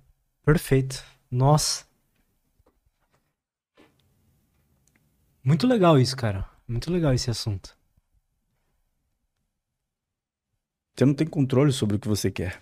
Então observa quando você começa a querer algo, o que, que está me levando a querer? Quais são os estímulos que me levaram a querer isso? Pode ser uma emoção, pode ser um pensamento, pode ser uma infinidade de coisas que estão vindo de outros estímulos. O estresse, um sono ruim, o intestino funcionando de uma forma X é um estímulo. Você ter dito sim para alguém quando na verdade você sabia que devia ter falado não é um estímulo porque te estressou. Então o acrônimo que eu acho que pode ajudar a galera é o QPD. Quero. Interrogação. Eu me, me questiono. Tô querendo? Sim. P. Posso? Sim. Devo? Não. Então não faço. Quero? Sim. Posso? Sim. Posso comer. Algo. Posso fazer? Posso bater nessa pessoa. Devo? Não. Então não faço. Perfeito. Ah. Não quero. Mas eu posso? Sim. Eu devo? Sim. Então eu faço. Não quero ir para academia. Mas eu posso ir? Sim. Devo ir? Sim. Então eu vou. Então percebeu que quem direciona Mas o que define o que você deve e não deve? valores, prioridades, o que, que é importante para você? Quais são os teus valores? Anota isso. O que você valoriza? Quais são as tuas prioridades? A saúde física? Se a saúde física é uma prioridade para você, você está cumprindo com o teu valor, indo para academia, indo praticar um exercício. Se a tua saúde mental é um valor para você, muito importante, e você vai lá e, cara, eu abro mão de um rolê à noite porque eu vou dormir cedo, você tá agindo de acordo com o teu valor? Eu quero ir pro rolê? Eu quero ir pro rolê, cara. Posso? Posso. Devo? Não. Decisão tomada. Não vou. Então não é o querer que deve direcionar o que a gente vai fazer. Tenha muito cuidado com o querer. São os valores. O querer é muito traiçoeiro. Você pode não querer hoje um tipo de droga. Até que você tenha acesso que fácil. Ah, vamos aqui experimentar. Você experimentou. Depois você está querendo. E querendo. E querendo. E querendo. Você começou a querer. Pelo simples fato de ter se exposto. Não é você que controla o querer. É o estímulo ao qual você se expõe. E se isso já aconteceu numa idade temprana na vida, com 5, 6 anos, 4 anos, que a pessoa não tinha poder de escolha, é muito injusto com ela ela ficar se culpando e se envergonhando por querer algo que ela aprendeu em um momento onde ela não tinha escolha. Então aceita, reveja o seu querer, observa e sem julgamento, com algum grau de compaixão, entenda por que eu estou querendo e como faço para ir reduzindo esses querer, enquanto eu aumento o querer para aquilo que está de acordo com os meus valores. E utilizo o QPD. Quero. Beleza, desconfia. Devo. Não, QPD. Então, o devo é o que deve direcionar o meu comportamento. Vou conseguir sempre? Não. Quando eu não conseguir, qual foi o contexto no qual eu não consegui? Por que eu não consegui? Tarará, tarará. Controle. Eu vou tendo mais sabedoria, que a gente fala. Isso é sabedoria e a virtude. As tuas funções executivas operando de maneira a você ser mais assertivo, mais estratégico, Funcional. funcional, uma vida mais organizada. né? E quando você entende isso e consegue colocar isso em prática, se abre um- uma janela de uma vida que parece que para muita gente não existe. Parece que você tá no escuro. Você não vê nada. E aí a realidade parece que ela muda. Olha, agora parece que existe uma outra possibilidade. Desconfie do que você acredita hoje que é a realidade. Desconfie. né? E se permita isso, que é o que eu acho que você faz aqui. Por isso que eu comecei, cara, o, o podcast te falando, cara, te agradecendo. Porque o que você faz aqui, você tá dando oportunidade para muita gente que sofre. Porque não teve. Cara, e foi uma oportunidade para mim primeiro. Se você pegar os episódios, os primeiros episódios lá, você vai ver. Eu bebia, eu fumava, fazia tudo, tudo isso. E aí eu comecei a ter as informações aqui. Que tem que E ser colocado em mundo pode prática. ouvir também. E aí tem que colocar em prática. Porque também não adianta ficar Não, aqui não adianta. duas horas e trinta, três, ah, legal. Eu me senti bem ouvindo o conteúdo, eu aprendi uma coisa aqui. Mas eu só vou modificar de fato o comportamento pela experiência e do que eu obtenho da consequência de ter feito. Não do que eu imaginei. O que eu imaginei me motiva. Mas é pelo fazer que eu consigo ir modificando estruturas a nível, a nível cerebral, que a pessoa não consegue ter feedback e ver. um link com o que a gente estava falando antes, a ansiedade me ajuda muito a conseguir pegar os conhecimentos que vocês passam aqui e aplicar na minha vida e talvez ajude a galera também. Tá. Qual ansiedade que eu tô falando? De imaginar que você vai morrer e a vida vai acabar e talvez você chegue lá no final ali ou, ou perto disso ou passe um tempo você veja quanto quantas coisas, quanto tempo você perdeu, sabe? Quanta quantas oportunidades perdidas, é, o quão satisfeito você poderia estar com as escolhas que você teve, sabe? Esse tipo de coisa me dá uma ansiedade muito forte e faz eu mudar, cara. Então, você percebeu? Teve o estímulo. E isso é importante que você acabou de falar, porque o pessoal às vezes considera que o estímulo necessariamente está lá na frente. Não, mas o estímulo, estímulo é o que acontece antes ou o que está acontecendo na hora. Estímulo não é a tua visão do futuro. Você tem uma, vis uma visão de futuro porque tem um estímulo antes. E normalmente esses estímulos é medo, é ansiedade. E você olha para isso. Eu tenho medo do quê? Eu tenho, eu fico ansioso quando eu penso na, em relação à minha dieta. Por quê? Porque será que eu vou viver menos tempo com meus filhos? Porque eu não consigo fazer uma foto com meus filhos? E eu me sinto mal comigo mesmo? Só que eu faço o quê? Eu como para me sentir bem. E aí eu faço o quê? Eu não mudo. Mas eu continuo e, e o sentimento se amplifica. Porque eu não consigo ter um relacionamento com uma outra pessoa. Porque isso, porque aquilo tá te dizendo algo. Você se prepara, busca ajuda e considera, considera que esse sofrimento que você está sentindo no momento é graças a ele que você pode se motivar para gerar alguma mudança. Se lembre disso, que é o que você faz. Quando alguém está tentando se autorregular, de alguma forma, o cérebro sempre se regula.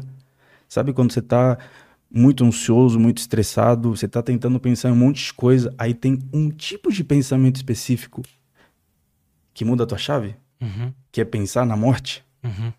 Você está pensando em um monte de coisa, É você está tentando se regular e do nada pensou na morte e regulou. Para algumas pessoas, pode ser N coisas. Pode ser N coisa. Fazer isso é muito difícil. Para algumas pessoas acho que Deus pode ser algo assim. Lembra, tenha isso anotado. Quando eu pensei tal coisa e me motivou, me regulou, lembre-se sempre disso. Algumas pessoas fazem tatuagem. É, eu tatuei Coloca, é, mas meto caveirona muito. aqui pra... Aí você olha e lembra. Exato. Eu coloco post-it, Legal isso. uso um post-it. Aquele pensamento lá que você teve naquele momento te regulou, lembra dele sempre. Quando você tá no meio do estresse, quando tá no dia a dia, você vai esquecer, cara. É. Não confia na tua memória naquele momento. Anota quais são os estímulos que aumentam o teu querer se alimentar X. Quais são os teus estímulos que aumentam o teu querer praticar exercício. Pode parecer uma coisa besta, mas no ano passado, uma meta que eu tinha do de para começar a 23 era falar mais nãos. Porque eu falava muito sim e me fudia. E aí eu coloquei no wallpaper do celular, não.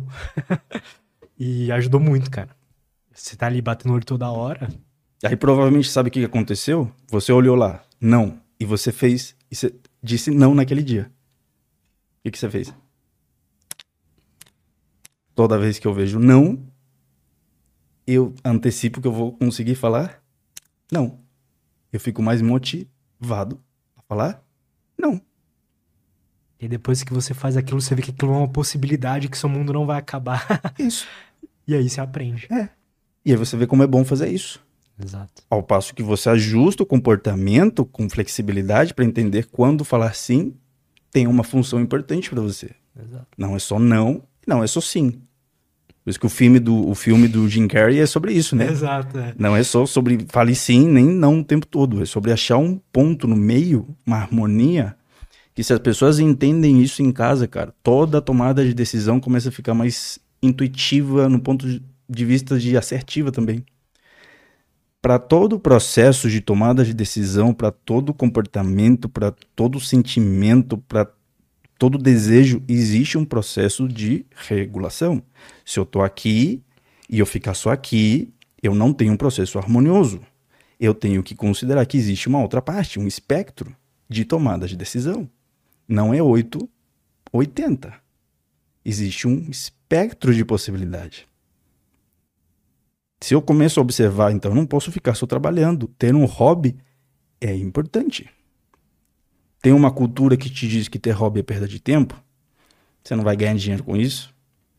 De repente é até meio difícil no início, você começa a tocar guitarra, não consegue tirar um solo, é meio estressante. Mas do ponto de vista do cérebro, de manejo de estresse, ter um hobby aumenta atividades do cérebro que regulam ansiedade.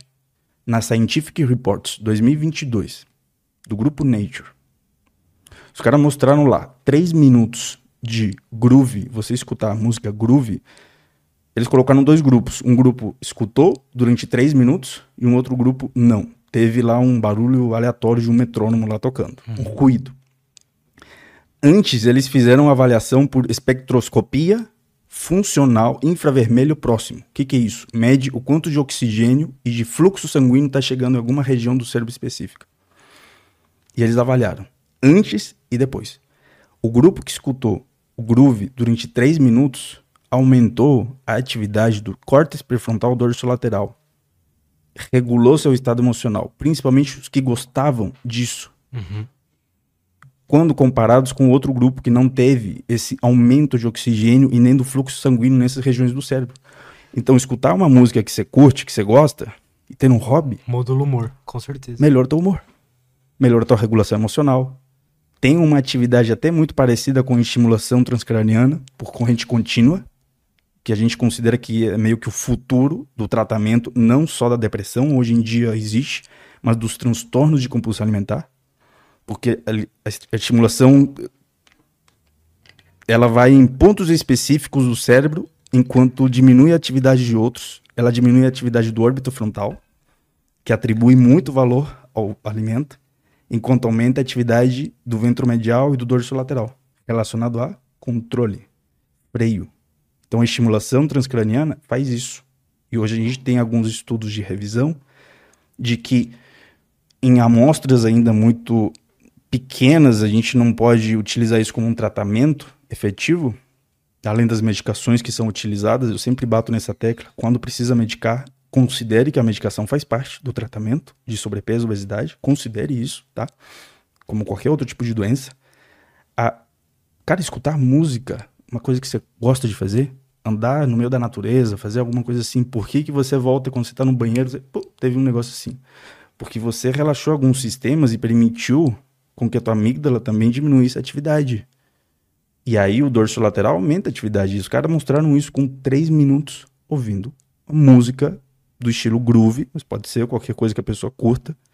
Você começou a sentir muita vontade de comer algo mais calórico, tá mais ansioso? Cara, a coisa mais simples do mundo que você considera que é uma bobagem, passear com o teu cachorro, fazer a unha, chegar em casa e praticar algum autocuidado. Total. é. Isso não é inútil, cara. A, a tua cultura, a nossa sociedade pode falar isso. Mas não é. Confie no que os caras estão estudando e mostrando que a gente pode fazer para ter uma vida melhor. É nisso que eu acredito. Pra você ter uma vida com bem-estar, funcional, rica. Do ponto de vista de, de, de humanidade, entendeu? De ser uma pessoa melhor. Eu não tô falando aqui pra você ficar milionário. Talvez você fique. E aí você vai ficar e vai perceber que tua vida não mudou nada por você ter ficado.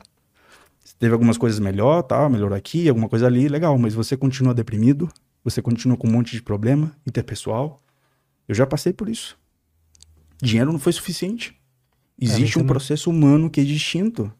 Precisa ter harmonia entre essa busca por mais, eu quero mais. Eu tô, de certa forma, insatisfeito aqui. Enquanto eu, eu olho para o que eu já tenho, agradeço pelo que eu tenho e digo, tô satisfeito, isso aqui é o suficiente. Então, ter o suficiente, Lutz, você delimitar de novo, ter limites, o que, que é o suficiente, o que é o bastante, é importante também para processos de regulação. Você ter definido o que é o bastante. Aí vem a objeção, né? De muita gente. Tá, Fernando, mas se você faz isso, cara, então você vai desmotivar para querer continuar buscando. Isso não tem sentido algum. Você escova os dentes quatro, quantas vezes ao dia? Três, quatro vezes? Você sabe que o suficiente é escovar três, quatro vezes. Você escova 20?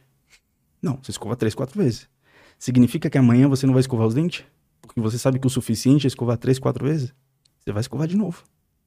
Todos os dias você vai escovar. O resultado disso é você ter uma boa saúde bucal.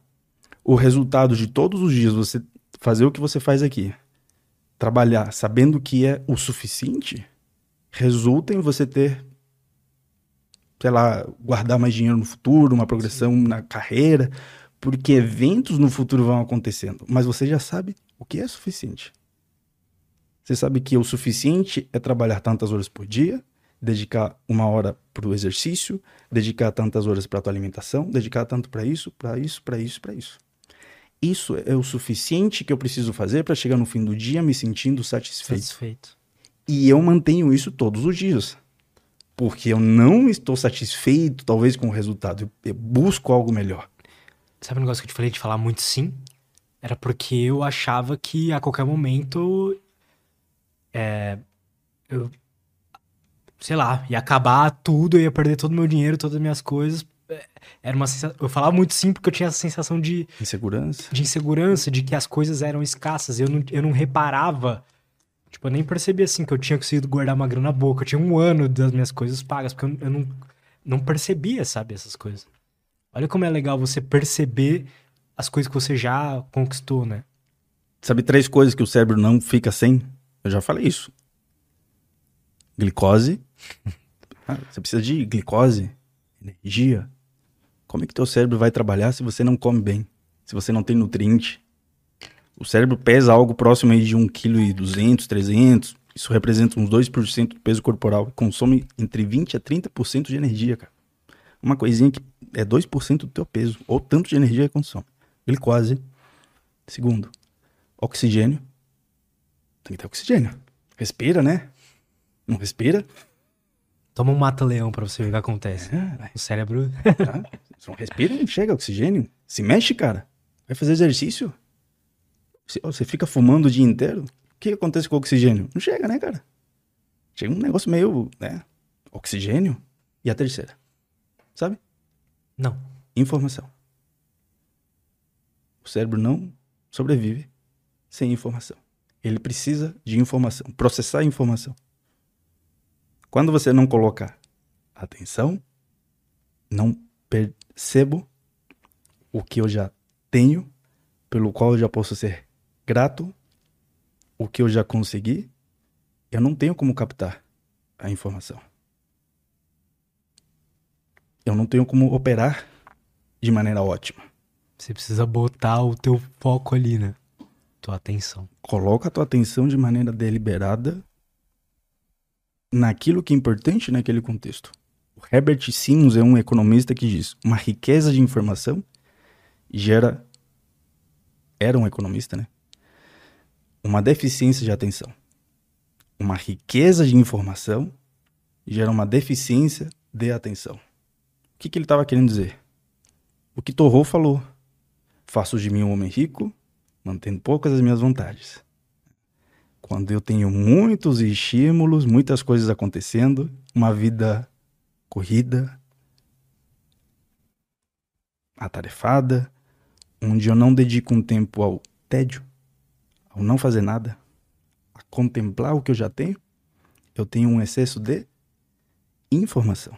Então eu tenho um prejuízo na minha atenção àquilo que eu já tenho, que eu já possuo. Se eu não sei o que eu tenho, o que eu possuo, como é que eu vou experimentar o que os ratinhos que receberam a substância que aumentou serotonina, endocannabinoide, encefalinas estavam produzindo e gostando, mesmo tendo menos? Então você vai ser um cara que, de repente, cara, mesmo ganhando menos, mas agora eu vivo melhor. Eu tenho uma vida melhor. Eu presto atenção a outras coisas que aumentam o meu bem-estar. Hã? Total, cara. Eu me sinto mais seguro. Eu fico num ambiente onde eu não considero que eu tô mais sobre perigo o tempo todo. De repente foi teu sono, cara. Você regulou teu sono, mudou É. teu olhar pessimista, ficou com um olhar mais otimista. Cara, eu já tô seguro. Quem aumenta isso é quem? Serotonina. Cara, tá tudo certo. Eu tô num lugar seguro. Serotonina. Para isso eu preciso prestar atenção de maneira voluntária. Porque se você se deixa levar pelo ritmo e que isso vem crescendo numa espiral que eu não acredito que vai mudar nos próximos anos, a informação que tá chegando Pelo contrário, né? Provavelmente vai aumentar. celular, internet, isso, aquilo, faça isso, faça aquilo. O nosso cérebro ele não evoluiu nesse contexto. Então você ter conhecimento, por isso que eu iniciei o podcast aqui te falando que esse conhecimento me dá uma percepção de controle. Porque para além do que eu não sei, que é um mundo gigantesco de coisas que eu não sei, e porque eu não sei, eu continuo investigando para tentar saber alguma coisa. O pouco que eu já saiba me dá uma percepção de controle e de clareza que me permite formatar um estilo de vida funcional no qual, bicho, eu não tô nem aí pra opinião da pessoa que vai falar do meu estilo de vida. Tipo, Isso cria uma barreira tão grande. Que é o que eu te falei. Eu já sei o que eu sinto, o que eu preciso, o que eu necessito, né? Limite. Se alguém me fala, não, mas você tá. Quem tá errado. Pessoa. Ponto. Exato. Entendeu? Esse é o filtro. Exato. Cara, muito obrigado, viu? Nossa, eu adorei de verdade, Eu muito. te agradeço, cara. Gostei muito, muito, muito mesmo, cara. Eu que te agradeço. Fica o convite aí depois pra gente fazer um round 2. Ah, Tem muita coisa pra falar ainda. Fico triste de não ter conseguido passar mais, de repente, informação aqui de. Que a gente conversou, né? De, de alimentação em si, de comida. A gente pode fazer isso, um episódio desse. Porque tem tantas coisas, né? Tantos mitos de nutrição. De novo, a gente acaba complicando muito algo que é mais simples. Mas espero ter conseguido passar uma ideia, um- pelo menos uma forma distinta de pensar os problemas. Que eu acho que é o mais emergente. É o mais. É- é- A gente precisa. Tá, vamos dar um olhar para as coisas de forma diferente, porque já tem muita gente falando disso daqui, embora com alguma evidência, outros não, faz parte. É, mas a honra é minha, cara, e como eu te falei, eu sou um grande fã teu, porque você é um cara que busca aprender. Eu Eu- sou fã de quem busca aprender. É meu alimento. Eu, eu, eu fico louco, por isso que eu te falei, cara, me, me joga fora daqui, bicho. Senão, juro pra você, a gente fica até às 11 aqui. Eu sou vulnerável, quando eu tô conversando com alguém como você, querer ficar conversando. Eu também. Eu sou muito vulnerável. Então, se não tem alguém aqui batendo em mim, falando, vai embora logo, eu tenho dificuldade. Porque você é um cara que tá alinhado em questão de valores. Porque você quer aprender, cara. Então, eu respeito muito, admiro quem quer aprender, quem busca o esforço, quem tem uma limitação e fala, beleza, eu tenho humildade o suficiente para reconhecer onde eu sou, tenho um limite, quais são minhas possibilidades, vou fazer o melhor que eu consigo com o que eu tenho agora. O que que eu tenho? É isso. Então eu vou fazer o melhor que eu posso. Eu não como fruta. Então eu vou passar a comer uma fruta por dia. Eu te admiro porque você passou a comer uma fruta por dia. Não te admiro porque você perdeu 20 quilos. Te admiro porque você hoje passou a comer uma fruta. Isso é maneiro, cara. Porque hoje você falou, cara, eu vou praticar exercício pela primeira vez, vou lá e me esforçar, eu tenho 120, 130 quilos, eu vou fazer uma caminhada de 5 minutos. Eu te admiro por isso, cara. Pelo esforço, entende? Então eu acho que estar perto de pessoas como você é uma coisa que me diz que estamos avançando enquanto sociedade e que me reforça que a única forma de conseguir ter uma sociedade mais harmoniosa é a gente conseguindo entender que precisamos colaborar. um com o outro. Verdade, cara. Fechou? Queria que você divulgasse, cara, o seu, seu trabalho hoje, qual que é a sua, onde você principalmente produz conteúdo, é, você tem cursos, como é que é todo esse cenário aí? É, meu Instagram é FernandoMPT, tá? Para quem quer acompanhar. Lá eu tento falar algumas coisas que a gente conversou aqui, mostro um pouco do meu estilo de vida. Instagram, você sabe que é uma plataforma que, cara, a galera tem uma paciência assim, né? Então você não pode colocar muita coisa profunda, mas eu tento de alguma forma dar pílulas é, de informação para a partir disso abrir, hum, olha, existe uma forma diferente de fazer as coisas. Então tem meu Instagram, principalmente que eu que eu faço mais conteúdo. Quero entrar no YouTube em breve. Tem que ir pro YouTube, então, é, cara. Não, isso aí, isso aí é plano para esse ano. A Bárbara sabe. A gente vai pro YouTube esse ano, porque eu acho que conversar mais dessas coisas no YouTube, a galera tá buscando mais isso Sim. do que numa rede que é ali tudo muito frenético. Então, por hora, tem no Instagram, tem o grupo que a gente está criando. Né? A gente quer que isso vire uma coisa maior depois no futuro num grupo específico do WhatsApp, que tem lá no link, tá lá também no Instagram, então você pode fazer parte, ser profissional, ou se você não é, lá eu passo algumas aulas que estão no YouTube, mas são restritas somente a quem está lá dentro. Não são públicas. Então a gente está criando uma comunidade ali legal, algumas masterclass que a gente está nos últimos meses fazendo tanto para profissionais da área da saúde ter mais manejo com o seu paciente. Eu já a gente já teve psicólogos, médicos, nutricionistas, então não é apenas para nutricionistas, tá? E no dia 27 a gente vai ter uma masterclass que vai ser aberta para todo mundo. Eu falo, ó, vai, a gente vai, o, o, time me perguntou, a gente vai fazer isso para quem? É para profissional? Eu falei, é para ser humano. Profissional é ser humano. E tem dificuldade também. E não sabe muitas coisas. E precisa se ampliar seu repertório. Então é para nutricionista, é para quem não é nutricionista, é para quem quer melhorar e entender um pouco mais do que a gente conversou hoje mergulhar um pouco mais e aumentar a sua percepção de controle, de clareza. Então a Masterclass vai ser focada nessa galera. Tem as mentorias que a gente também faz, no um a um, né? Ou em grupos, tá? E aí futuramente a gente vai ter infinidade de coisas acontecendo.